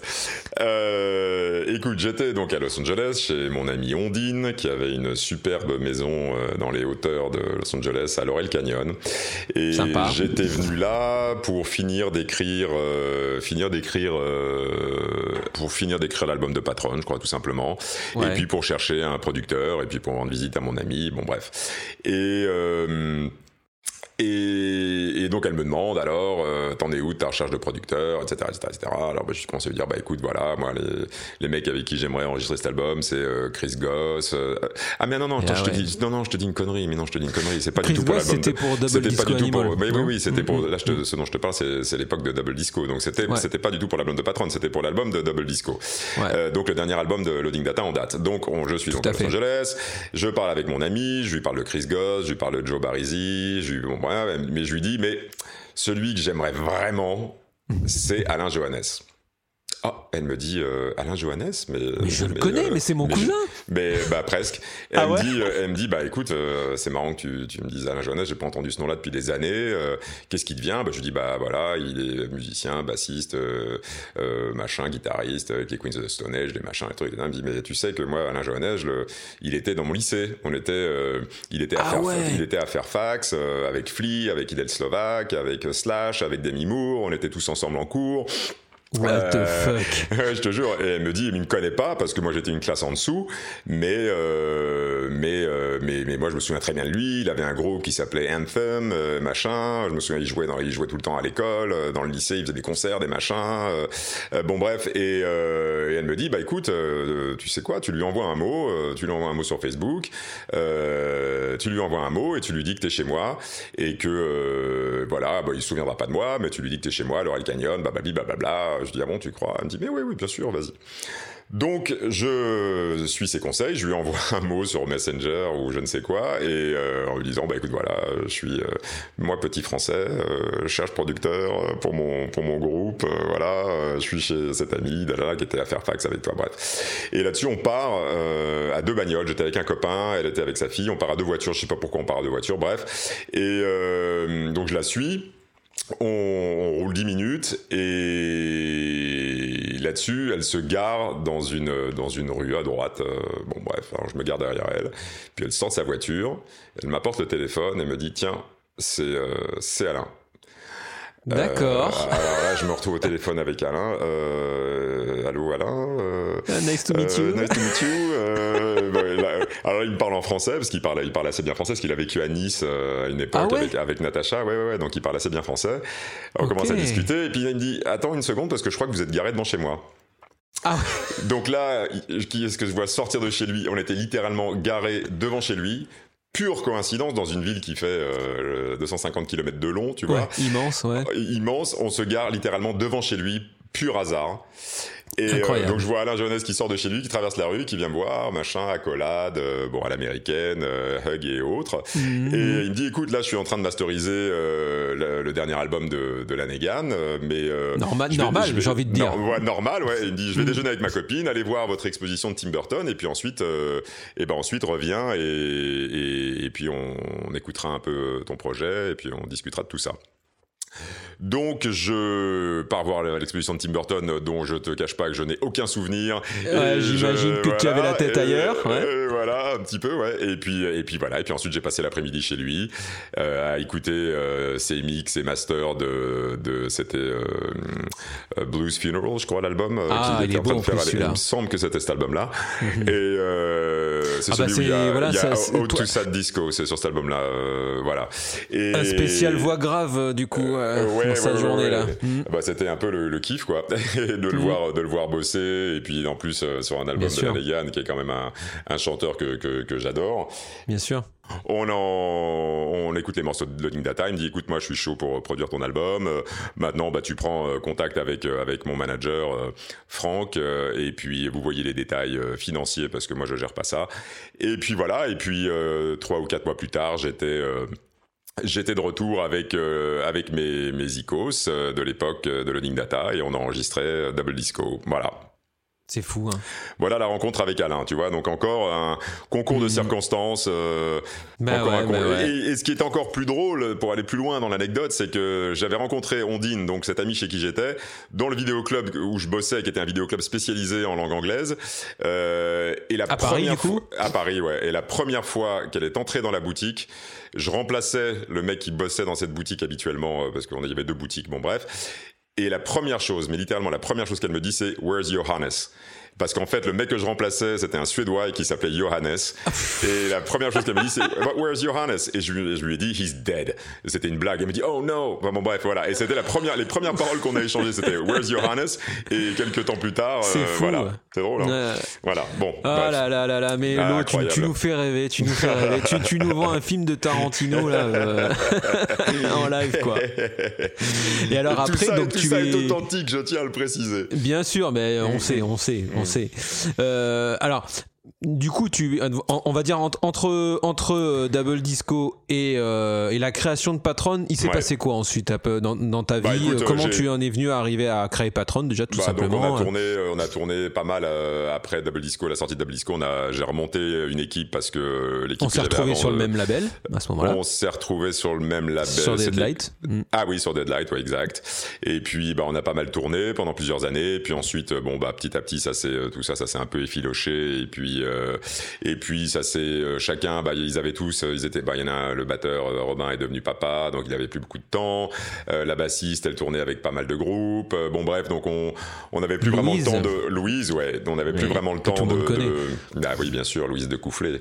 Mhm. Et et bon, on n'avait vraiment plus vraiment le temps de de, de, de, de, gérer loading data et de faire des concerts, etc., etc. Donc bon, moi j'en ai eu un peu ma claque.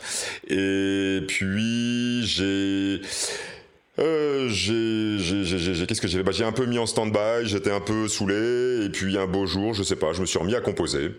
Mhm. Euh, c'est venu comme ça du jour au lendemain et, et puis en l'espace de six mois un an j'ai composé l'album de Patron qui je ne, que je ne savais pas allait devenir Patron euh, je j'en avais pas la moindre idée je, je savais pas du tout ce que je faisais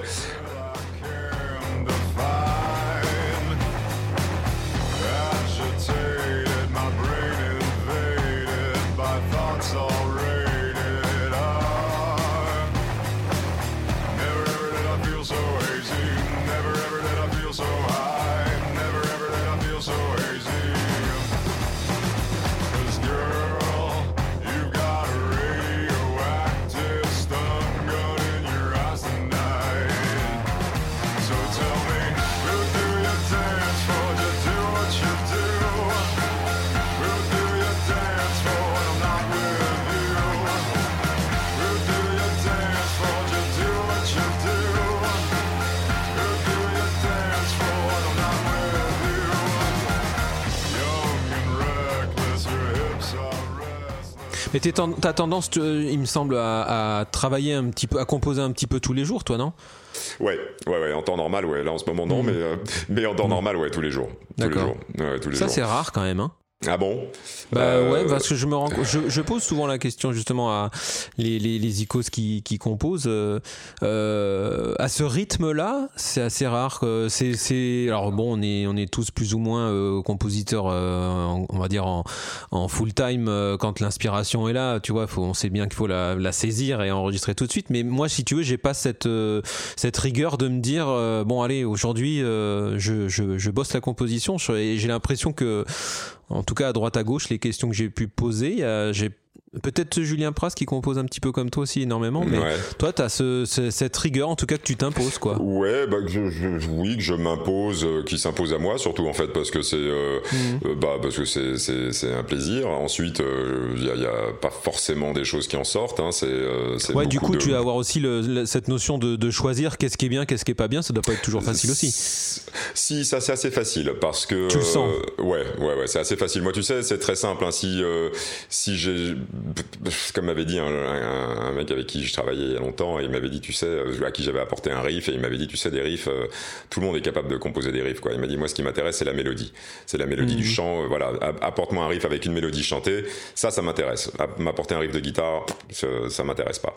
Et donc, à partir du moment où j'arrive pas à poser ma voix, c'est ce que je dis souvent d'ailleurs à, à, à, des groupes qui me demandent de faire des, enfin souvent, quand un groupe me demande de faire un featuring, ce qui m'arrive de temps à autre, euh, je leur dis écoutez, m'en veuillez pas. Si euh, si, si, je, si je vous dis non, c'est pas parce que j'aime pas votre morceau, c'est simplement parce que je n'arrive pas à poser ma voix, parce que c'est pas mon groove, parce que c'est pas euh, c'est pas ma tessiture, parce que c'est pas je, je, parce que j'y arrive pas.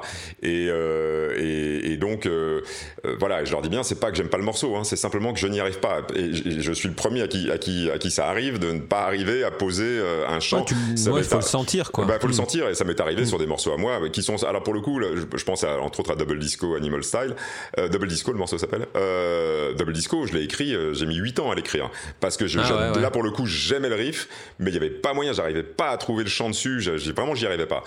Et, et puis, bah, maintenant, je me prends plus trop la tête sauf quand j'ai vraiment le truc où je me dis putain non ça c'est vraiment bon il faut que je voilà bon je m'accroche et je le garde je le mets de côté. Mais sinon le nombre de trucs qui partent à la poubelle il y en a tous les jours euh, tous les jours trois ou quatre morceaux qui partent à la poubelle euh, parce que parce que voilà je me dis ouais non là il y, a pas moyen j'arriverai pas à poser mon chant là-dessus euh, c'est pas mon ça va être toi quand tu vas arrêter ta gare ça va être comme Nick Cave quoi. On va, retrouver des, des, des, cartons entiers de bah, démos là. bah, bah, non parce que je les fous à la poubelle et tu balances tout tu gardes rien quoi. Non je balance je balance tout c'est un peu c'est un peu dommage mais bon voilà, j'ai des disques durs qui sont trop saturés pour que je puisse euh, pour que je puisse tout garder.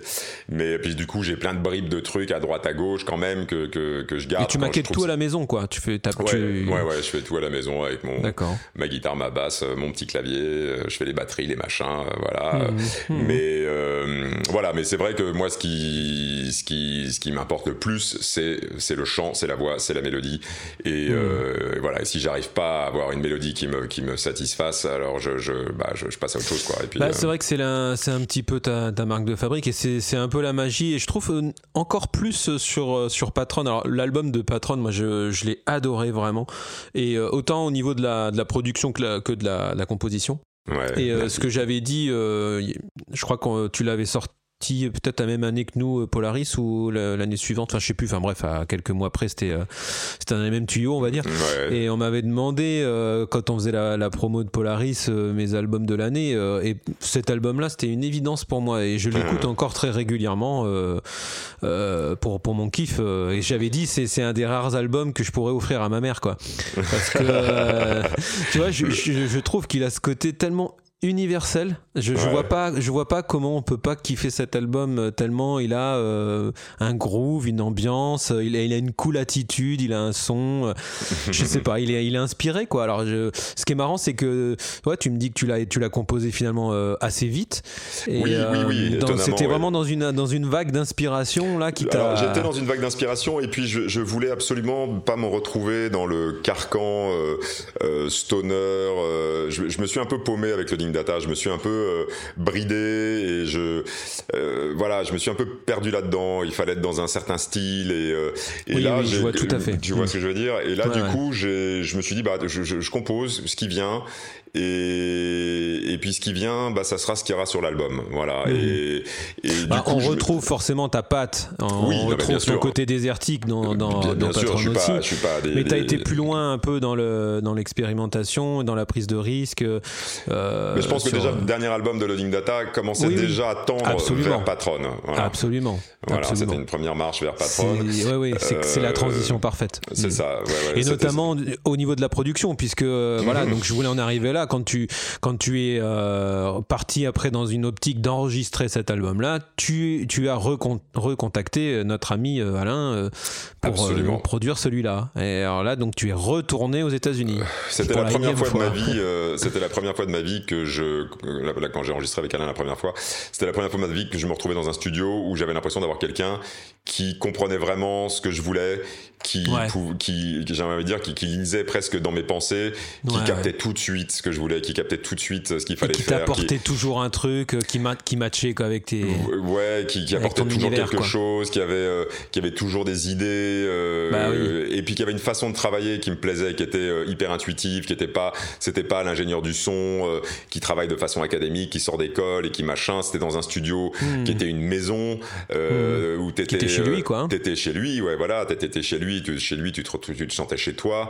Euh, c'était détendu, c'était on, euh, on, fumait, on buvait, on... enfin c'était c'était vraiment euh, comme à la maison quoi. Et du coup, avec une façon de travailler, je te dis très intuitive, très euh, euh tiens on va essayer ça, on va mettre ça, on va attaquer, on va aller récupérer le feedback de la guitare dans le machin, dans le truc, un peu hmm.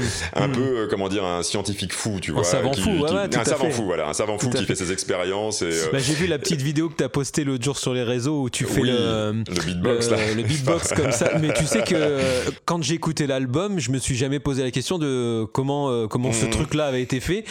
Et après, quand je t'ai vu faire, j'ai fait, mais oui, tu vois, on peut faire ça que à la bouche en fait. Bah ouais, ouais bah bien sûr. Et c'est génial, c'est excellent. C'est lui qui a, eu, qui a eu cette idée, qui t'a proposé ça? Euh, Écoute, ça, je saurais pas te dire, je saurais pas te dire. Je, ça, Parce qu'en plus, il a la, alors, la, particularité aussi de ce mec, pour les gens qui ne connaissent pas, c'est qu'en plus, euh, tu peux lui mettre n'importe quel instrument dans les mains, ah en 10 minutes, et il te sort un truc qui, qui, qui, déchire, quoi. Ah bah ouais, mais ça, dans, sa maison, c'était incroyable. Je sais pas combien, je pense qu'on ça devait avoisiner facilement la centaine d'instruments de mais de, de du, monde, entier, tu vois, des trucs, euh, des, des espèces de sitars afghanes, des, des flûtes, des doubles flûtes navajo, euh, des, enfin, il y, avait vraiment de tout et il savait jouer de tout et ah bah c'était euh, Quand tu le suis sur les réseaux sociaux, déjà, il, régulièrement, il fait des petites, des petites impros comme ça avec des instruments. J'ai plein de vidéos, j'ai plein de vidéos de lui, même, je me souviens pendant les enregistrements de, de, de Patron, on a, on a jamais, il y avait Barrett Martin qui avait pris une espèce de tambour,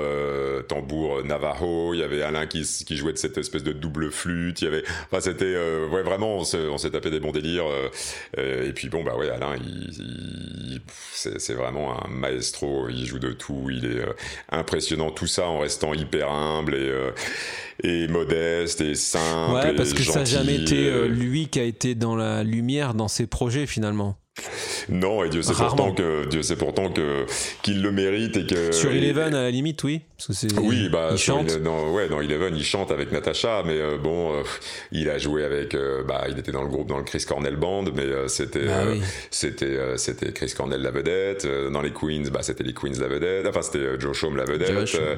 Dans Them Crooked Vultures, bah c'était les trois autres les, vedettes. Trois autres. bah, oui, bah voilà, il a toujours joué, mais bon, ça l'a pas empêché de jouer avec les plus grands. Hein, de oui, ouais, mais ça doit constituer aussi dans son, son, côté humble peut-être. Euh, ouais, bah ouais, mhm. ouais, ouais, ouais, mais euh, c'est bien. Mais c'est malheureux parce qu'il mérite il mérite tellement plus de reconnaissance, il mérite tellement plus de bon même s'il en a, mhm. mais voilà, ça sera tout, c'est toujours a toujours été un peu un second couteau euh, mhm. et qui pourtant Dieu sait qu'il a il en a influencé hein, quand t'entends que ça soit le, le, la composition sur sur Euphoria Morning de, de, de, Chris Cornell, enfin c'est du Eleven quoi avec du Cornell qui chante, mais voilà même dans le jeu de guitare de Joe Shom, tu retrouves euh, du, du, du, du, du, Alain. D'ailleurs, la, la, la, Motor Avenue, la guitare de, de Joe c'est au départ, c'est euh, Alain qui jouait euh, cette guitare. C'était pas Josh, c'était pas Josh, hmm, l'initiateur de cette, voilà.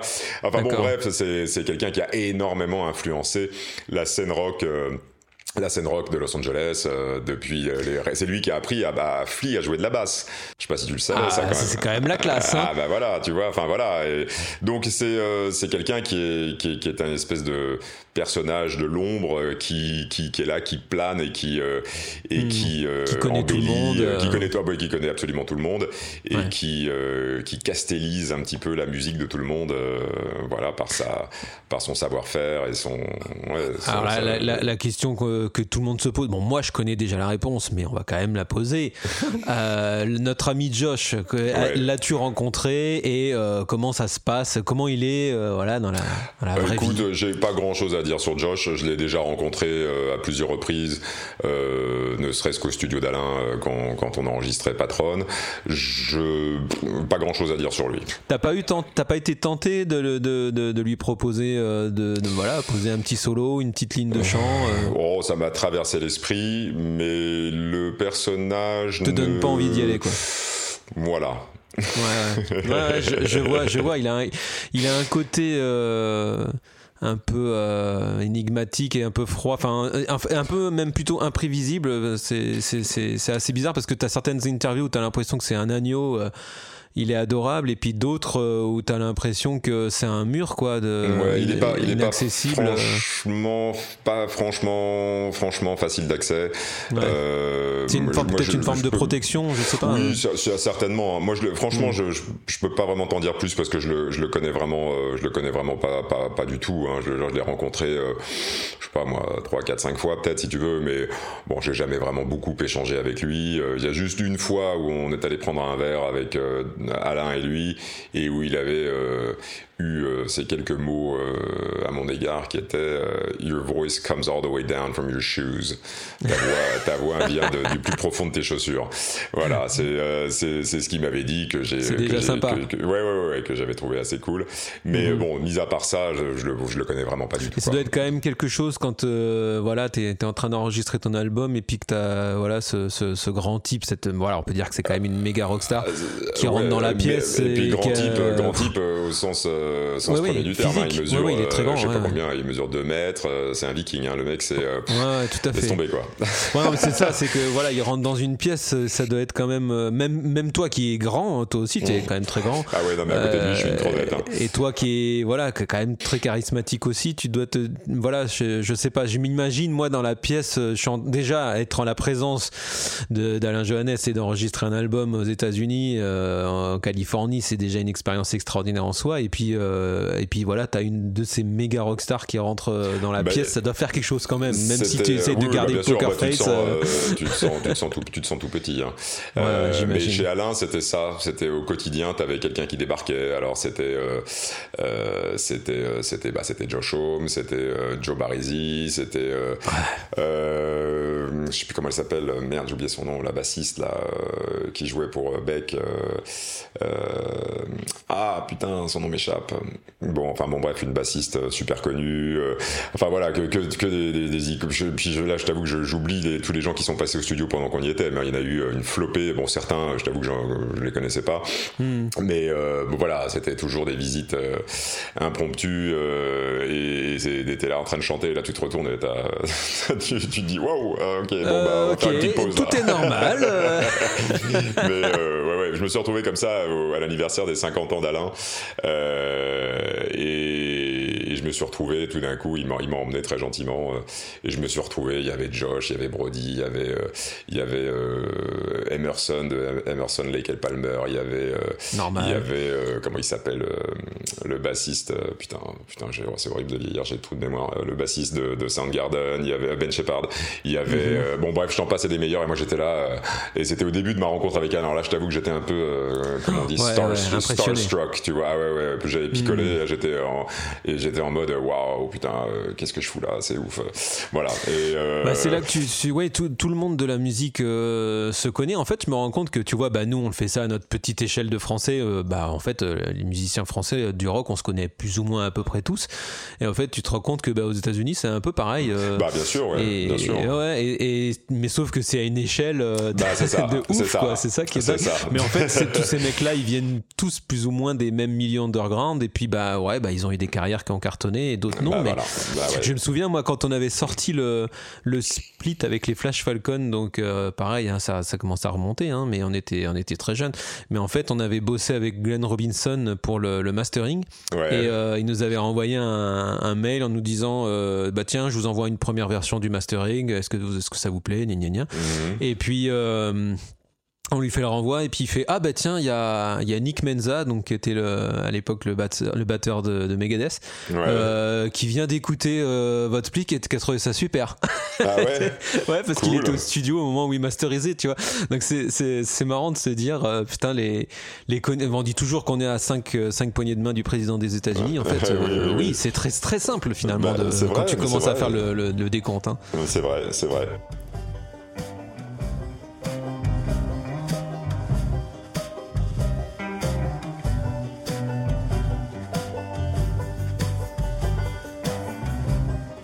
17.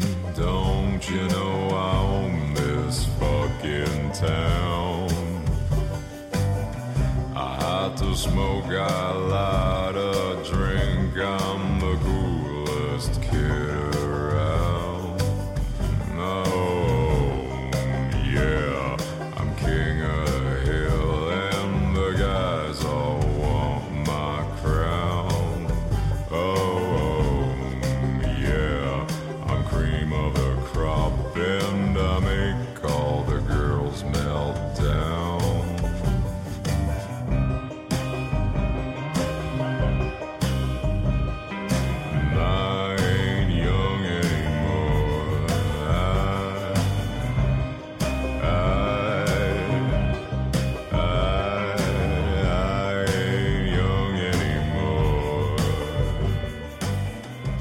Ah bah écoute, euh, tu, tu m'as fait rêver là, tu m'as tu m'as envoyé au désert. là. Euh, écoute, pour finir, je voulais voir un petit peu avec toi après, bah, euh, en dehors de la musique. Alors je sais que notamment tu as une vieille Mustang magnifique, donc Ouais. je, je suppose que tu aimes bien les, les vieilles caisses américaines. Oh, Est-ce bah que oui, tu bah as, est-ce que celle-là t'as d'autres particulièrement, d'autres mais- passions Alors ouais? Cette- déjà cette caisse, elle vient d'où tu... Ah bah écoute, c'était la voiture de mon père hein, qu'il Ah, d'accord. voilà, dont j'ai hérité à, à sa mort. Donc une Mustang. ouais, une vieille Mustang, euh, vieille. Mustang de 68 euh, décapotable, euh, magnifique. Elle est superbe, euh, elle est que superbe. je- que je chéris plus que tout. Elle a un petit pas- nom Peut-être pas plus que mes enfants. Ne- non, non, non. Je, je- tu lui donnes un petit nom. Ouais, c'est vrai, c'est vrai, c'est vrai. Mais bon, c'est vrai que je la connais depuis que je suis tout petit, euh, depuis que je suis bébé. euh, je l'ai toujours connue. Et, euh, et là, il faut que je m'en occupe d'ailleurs parce qu'elle est euh, dans le garage avec un pneu à plat et qu'elle a besoin Ah oui. de quelques besoin de quelques soins. Il faut que je m'en occupe. Eh oui, oui, oui. oui. Ouais, ouais, ouais, ouais. Mais bon, je suis pas, euh, tu vois, j'y connais rien. Je, je- j'en parlais l'autre jour avec un mec. Il me dit ah ouais, t'as quoi comme moteur dedans, un 289, machin. Je lui dis écoute, je t'avoue, Un je moteur tout qui, qui l'a fait rouler. Voilà. Voilà. voilà, exactement. Un moteur qui l'a fait rouler. Alors, sinon, en dehors de ça, je suis une vraie quiche, j'y connais que dalle. Euh, non, vraiment, j'y connais rien, mais euh, j'apprécie sa ligne et j'apprécie sa beauté. J'apprécie le, le ronronnement de son moteur. Ah, et c'est puis, clair. j'apprécie le fait que c'était la voiture de mon père et que voilà. Bah bien sûr. Bah, ça c'est beau. Ouais. En- encore une belle histoire. mais- ouais, voilà. Euh, qu'est-ce que j'aime euh, Qu'est-ce que j'aime? Bah écoute. Tu parlais de euh, basket tout à l'heure là. Tu de suis un peu. le- Tu parlais de basket quand tu étais Ouais, à j'ai- Jérusalem. bah, j'ai été, j'ai été très très branché basket euh, au début des années 90. euh, j'ai été, euh, j'étais dans une, j'ai bah, j'ai beaucoup joué. J'avais monté une équipe. Ça c'est le seul truc que j'ai vraiment fait quand je suis revenu à Paris, c'est que j'avais monté une équipe dans mon lycée. Euh, Excellent. Mais euh, ouais, j'ai beaucoup joué. Et puis bon, je, je- là je t'avoue que j'ai complètement arrêté. euh, mais j'étais, j'étais assez sportif à une époque. Je jouais au tennis. euh, j'ai fait quelques sports de combat. J'ai fait euh, beaucoup de Ouais, j'ai fait beaucoup de natation, j'ai fait euh, voilà. Puis je t'avoue qu'en arrivant à Paris, j'ai un peu tout arrêté euh, petit à petit. euh, C'était trop compliqué de tout, euh, voilà. Mais non, qu'est-ce que j'aime? J'aime, bah, j'aime beaucoup lire, même si euh, je t'avoue que depuis euh, la naissance de mes enfants, j'ai dû ouvrir, j'ai dû Eh lire ouais. deux, deux- deux pages. Mais sinon, j'étais un grand, grand, grand lecteur et j'ai surtout, c'était mon rêve, c'était qui n'est pas mort d'ailleurs, c'était d'être écrivain avant Ah. d'être musicien. À T'en aurais de des choses à raconter toi. hein? Euh, bah ouais, à l'âge de 18 ans, j'écrivais mon premier roman. Et Ah. j'en ai écrit, j'en ai écrit à ce jour, j'en ai écrit quatre. Euh, entre l'âge de 18 et l'âge de 20 ou 21 ans, j'ai écrit euh, quatre romans. Et j'en ai un cinquième qui est en cours, mais que j'arrive pas à terminer. Un peu comme le nouvel album de Patron, que j'arrive pas à terminer. Mais ouais, ça, c'est, c'est- ça, c'était mon rêve. Et euh, moi, c'était pas des posters de, des posters de groupe que j'avais au mur. C'était euh, à 18 ans, j'avais des, j'avais les, les, les- les- des petites cartes postales avec avec mes héros de la littérature devant moi, devant mon bureau. J'avais Henri Miller, j'avais Nabokov, j'avais je sais plus qui, Bukowski, et j'en passe des meilleurs. voilà, ça c'était mon, vraiment mon rêve, c'était d'être écrivain. Et, ces romans comme ça, ils sont restés euh, chez toi ou ils ont été publiés un jour? Ah bah non non oui non non ils, non non ils ont jamais été publiés. Excuse-moi, c'est le petit détail qui fâche. Mais tu aimerais le, tu aimerais le, tu aimerais le faire quoi Oh j'aimerais bien. Bon quand je quand je regarde un petit peu ce que j'écrivais à l'époque, je me rends bien compte que c'était un petit peu jeune et que ça ça mériterait d'être euh, vraiment retravaillé. Mais euh, mais c'était oui c'était vraiment. Mais j'avais envoyé hein, j'avais envoyé euh, mes, mes, bouquins. Il y en avait un qui avait retenu l'attention d'une d'une éditrice. Euh, c'était sur un personnage sulfureux euh, de, de, de, la vie politique, euh, entre autres politique, mais bon, de la vie, euh, comment dire, enfin bon bref, c'était Jean Edernalier, je sais pas si ça te parle. Bien sûr. Et j'avais écrit un bouquin sur Jean Edernalier qui était en gros Jean Edernalier n'est pas mort, je l'ai croisé dans la rue, et puis là-dessus c'était une espèce de, de, de, truc un peu absurde sur le fait que Jean Edernalier n'était pas mort et qu'il y avait une espèce d'endroit où se retrouvait, alors de, pendant, pendant ce bouquin on retrouvait... Avec Tupac Michael Jackson. je me souviens qu'il y, avait Arafat, entre autres, qui arrivait à un moment. Euh, il y avait, enfin bon, bref, c'était complètement absurde. Et, euh, et, ça avait retenu l'attention d'un éditeur. Et, euh, et, je me souviens quand j'étais allé, j'ai reçu la lettre type, voilà, n'a pas retenu l'attention de notre comité de lecture. Mais ah, voilà, donc bah, j'étais allé, le chercher directement chez, à la maison d'édition. Et là-dessus, il y avait, il se trouve qu'il y avait une éditrice qui était là. Elle me dit, oui, vous cherchez quoi? Je dis, bah, je cherche un, un livre. Elle me dit, ah bon, il s'appelle comment? Je dis, bah, les, les faits n'y trouvent pas leur compte. Et elle me dit, ah, mais c'est un petit livre noir. Elle me dit, je lui dis oui, oui. Elle me dit, oui, bougez pas, je vois très bien où il est. Et elle revient et elle me dit, bah écoutez, c'est vachement bien. J'ai vraiment tout fait pour que ça passe en, comité de lecture. J'ai pas eu, euh, j'ai pas eu le dernier mot, mais elle m'a dit surtout n'arrêtez pas d'écrire, c'est vraiment bien. Et puis voilà, et puis j'ai arrêté d'écrire. ah, mais c'est bon, t'es pas bien vieux, t'es pas bien euh, vieux, mon pote, tu peux t'y remettre. Hein. J'ai pas dit mon dernier mot, ça sera ah euh, quand je pourrai plus monter sur scène parce que je serai grabataire, bah je, voilà. Je, voilà, je, me, je me remettrai à écrire. Ah oui, ça prend un temps fou d'écrire. Hein. bah ouais, ça prend un temps fou, et puis il faut être, avoir l'esprit euh, l'esprit clair, et je t'avoue qu'avec les nuits que j'ai en ce moment, avec les, les deux bébés, là, c'est. voilà. Bah, parlons-en, parlons-en de ah, des, enfants. Alors tu as, tu as un petit garçon, une petite fille. Hein? J'ai un petit garçon qui s'appelle Beau, et j'ai une petite fille qui s'appelle June. Voilà. Et, il a, euh, 3, ans et elle a 20 mois. Voilà ce que j'allais dire, ils sont tout petits. Mhm. Euh, qu'est-ce que ça, qu'est-ce que ça a changé dans ton art d'être papa? Euh, Dans mon art, écoute, ce que ça a changé, euh, ça a changé que maintenant, euh, si je dois partir euh, en tournée, c'est vrai que j'ai un peu un petit pincement au cœur et un peu mauvaise conscience. voilà, voilà ce que ça a changé. C'est pareil. Eh voilà. tu vois, et puis quand tu fais un plan, quand tu fais un plan à la loose où tu t'es tapé des bornes et puis que le, concert est pourri, bah tu te dis des fois putain qu'est-ce que je serais bien à la maison bah, à raconter une histoire à mes enfants. Hein, c'est ça. Et c'est quelque chose que je comprenais pas du tout avant. Euh, je me souviens de, notre batteur Robin dans le Ding Data qui, euh, première chose, euh, le lendemain à la première heure, il fallait rentrer tout de suite parce qu'il voulait voir ses filles. Et ça, je disais, mais mec, ça va, deux secondes. je, comprends très bien maintenant. je, comprends très très bien. Et euh, toi aussi, tu as eu ce sentiment de... moi, je sais qu'à la naissance de mes enfants, alors surtout le premier, parce que c'est la, la, la, sensation que tu, tu, éprouves pour la première fois, euh, comme si euh, on avait...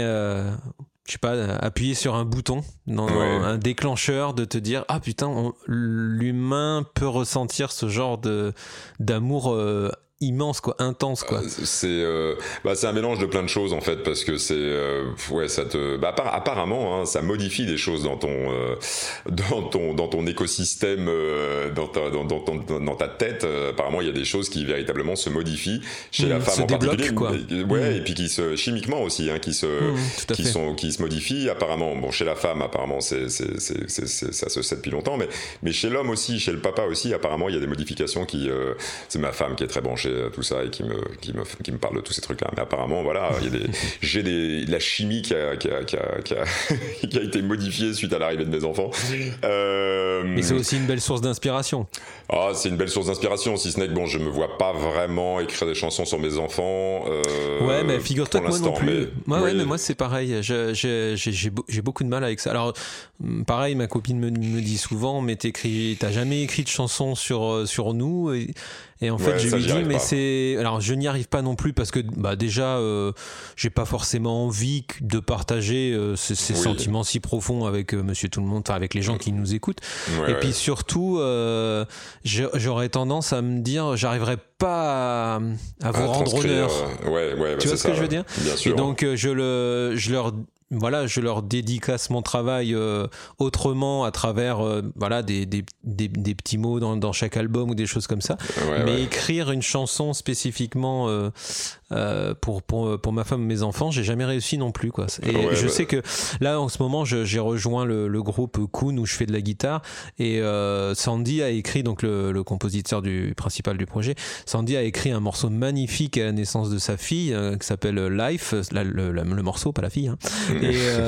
Et, et je le trouve magnifique. Et, et quand, quand je l'ai écouté, que j'ai écouté les paroles et que ça, bon, on comprend le sens évident de la chanson et, et je lui ai dit, mais j'ai l'impression que tu as écrit euh, la chanson que ah j'aurais aimé être capable d'écrire pour mes enfants. Donc à chaque fois qu'on la joue euh, en concert et tout, c'est toujours une belle émotion pour moi. Ah ouais, bah, je comprends ça. Ouais.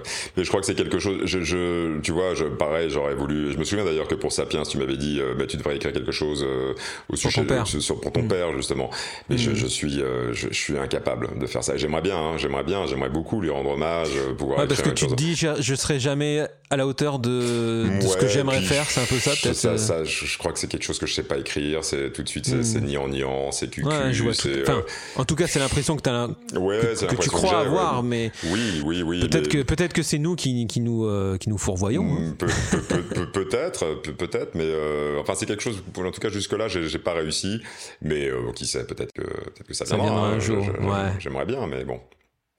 Écoute, euh, Lo, je, je, suis désolé, on arrive déjà presque à une heure et demie de, de discussion passionnante avec toi et on, ça sera entrecoupé d'extraits musicaux que, que je, je, je, me ferai un plaisir de faire partager à, à, la, à notre auditoire. Euh, J'avais encore potentiellement plein de questions à te poser, mais à la limite, on fera un deuxième épisode euh, quand tu sortiras euh, l'album numéro 2 de, de Patron. Avec hein plaisir. Avec plaisir. J'ai passé un très bon moment en tout cas, vraiment. Moi aussi.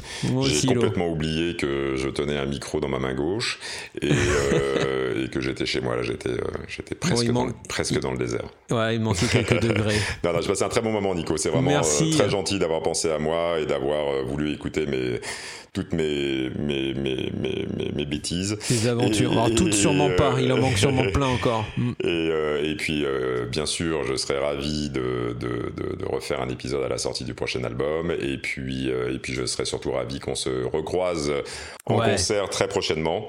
J'espère. On se refera un petit morceau sur scène comme on avait fait. concert d'ailleurs, qu'on se recroise tout court. Et, euh, et puis, euh, et puis bah, si vous passez par Paris, n'hésite pas à me faire signe. Et, Ça marche. Et, puis bah, je vous souhaite plein de bonnes choses à toi, ta famille et au groupe. Euh, et, j'espère bah, de, de voir bientôt. Et voilà, quoi. Bah, j'espère surtout que, ça que tout ce que j'ai raconté te convient. Oh là là, mais c'était passionnant. Tu, tu, nous as fait voyager. Oh là là, c'était génial. C'était génial. je, je, savais qu'en t'invitant, on allait faire un super épisode de toute façon. bon, bah, c'est cool, Nico. Merci, Écoute, un grand, grand euh, merci encore. Euh, maintenant, il faut que je rappelle Alain. Et, ah, voilà, rappel à Alain, puisqu'on a eu, euh, alors je sais pas si j'aurais coupé entre temps, mais en tout cas, on a eu justement Alain Johannes qui a appelé sur le portable de l'eau en pleine interview. Donc, tu vas, ah bah, le rappeler. Ben voilà, j'ai un, un email de lui, justement. 12 appels en bon, absence. Bah, ouais, ouais, ouais. Bon, merci bah, écoute, de votre je te attention. Fais une grosse bise, une grosse bise t'embrasseras le groupe, et puis je te dis à très, très bientôt. Ouais, merci, merci. Salut, mon, salut mon Nico, bisous, bisous. Bisous. Voilà, c'était l'épisode avec euh, Lo de Loading Data et Patron. Euh, c'était vraiment passionnant. C'était, c'est une personne que j'adore. Euh, je vous invite à réécouter les anciens épisodes, puisque voilà, vous verrez sur la saison 1, il y a eu, y a eu du beau monde aussi et de belles anecdotes croustillantes comme on a eu ici dans d'autres contextes. On n'était pas trop aux États-Unis, quoique. Quoique. Et prochain épisode, ben, je crois qu'en fait, on va essayer de rester un petit peu local. Et prochainement, je crois qu'on va recevoir bah, Danny en fait, hein, des Los Dissidentes, mais pour un épisode un petit peu spécial parce que je me voyais pas interroger, euh, enfin en tout cas poser des questions sur quelqu'un dont je connais totalement euh, la vie ou presque puisque je le côtoie depuis euh, de nombreuses années. Et donc ça sera un épisode un petit peu spécial et c'est probablement notre ami Tibal qui va nous interviewer et on fera peut-être ça en vidéo. Donc bah, écoutez, restez connectés et Et puis on se dit à très bientôt. Salut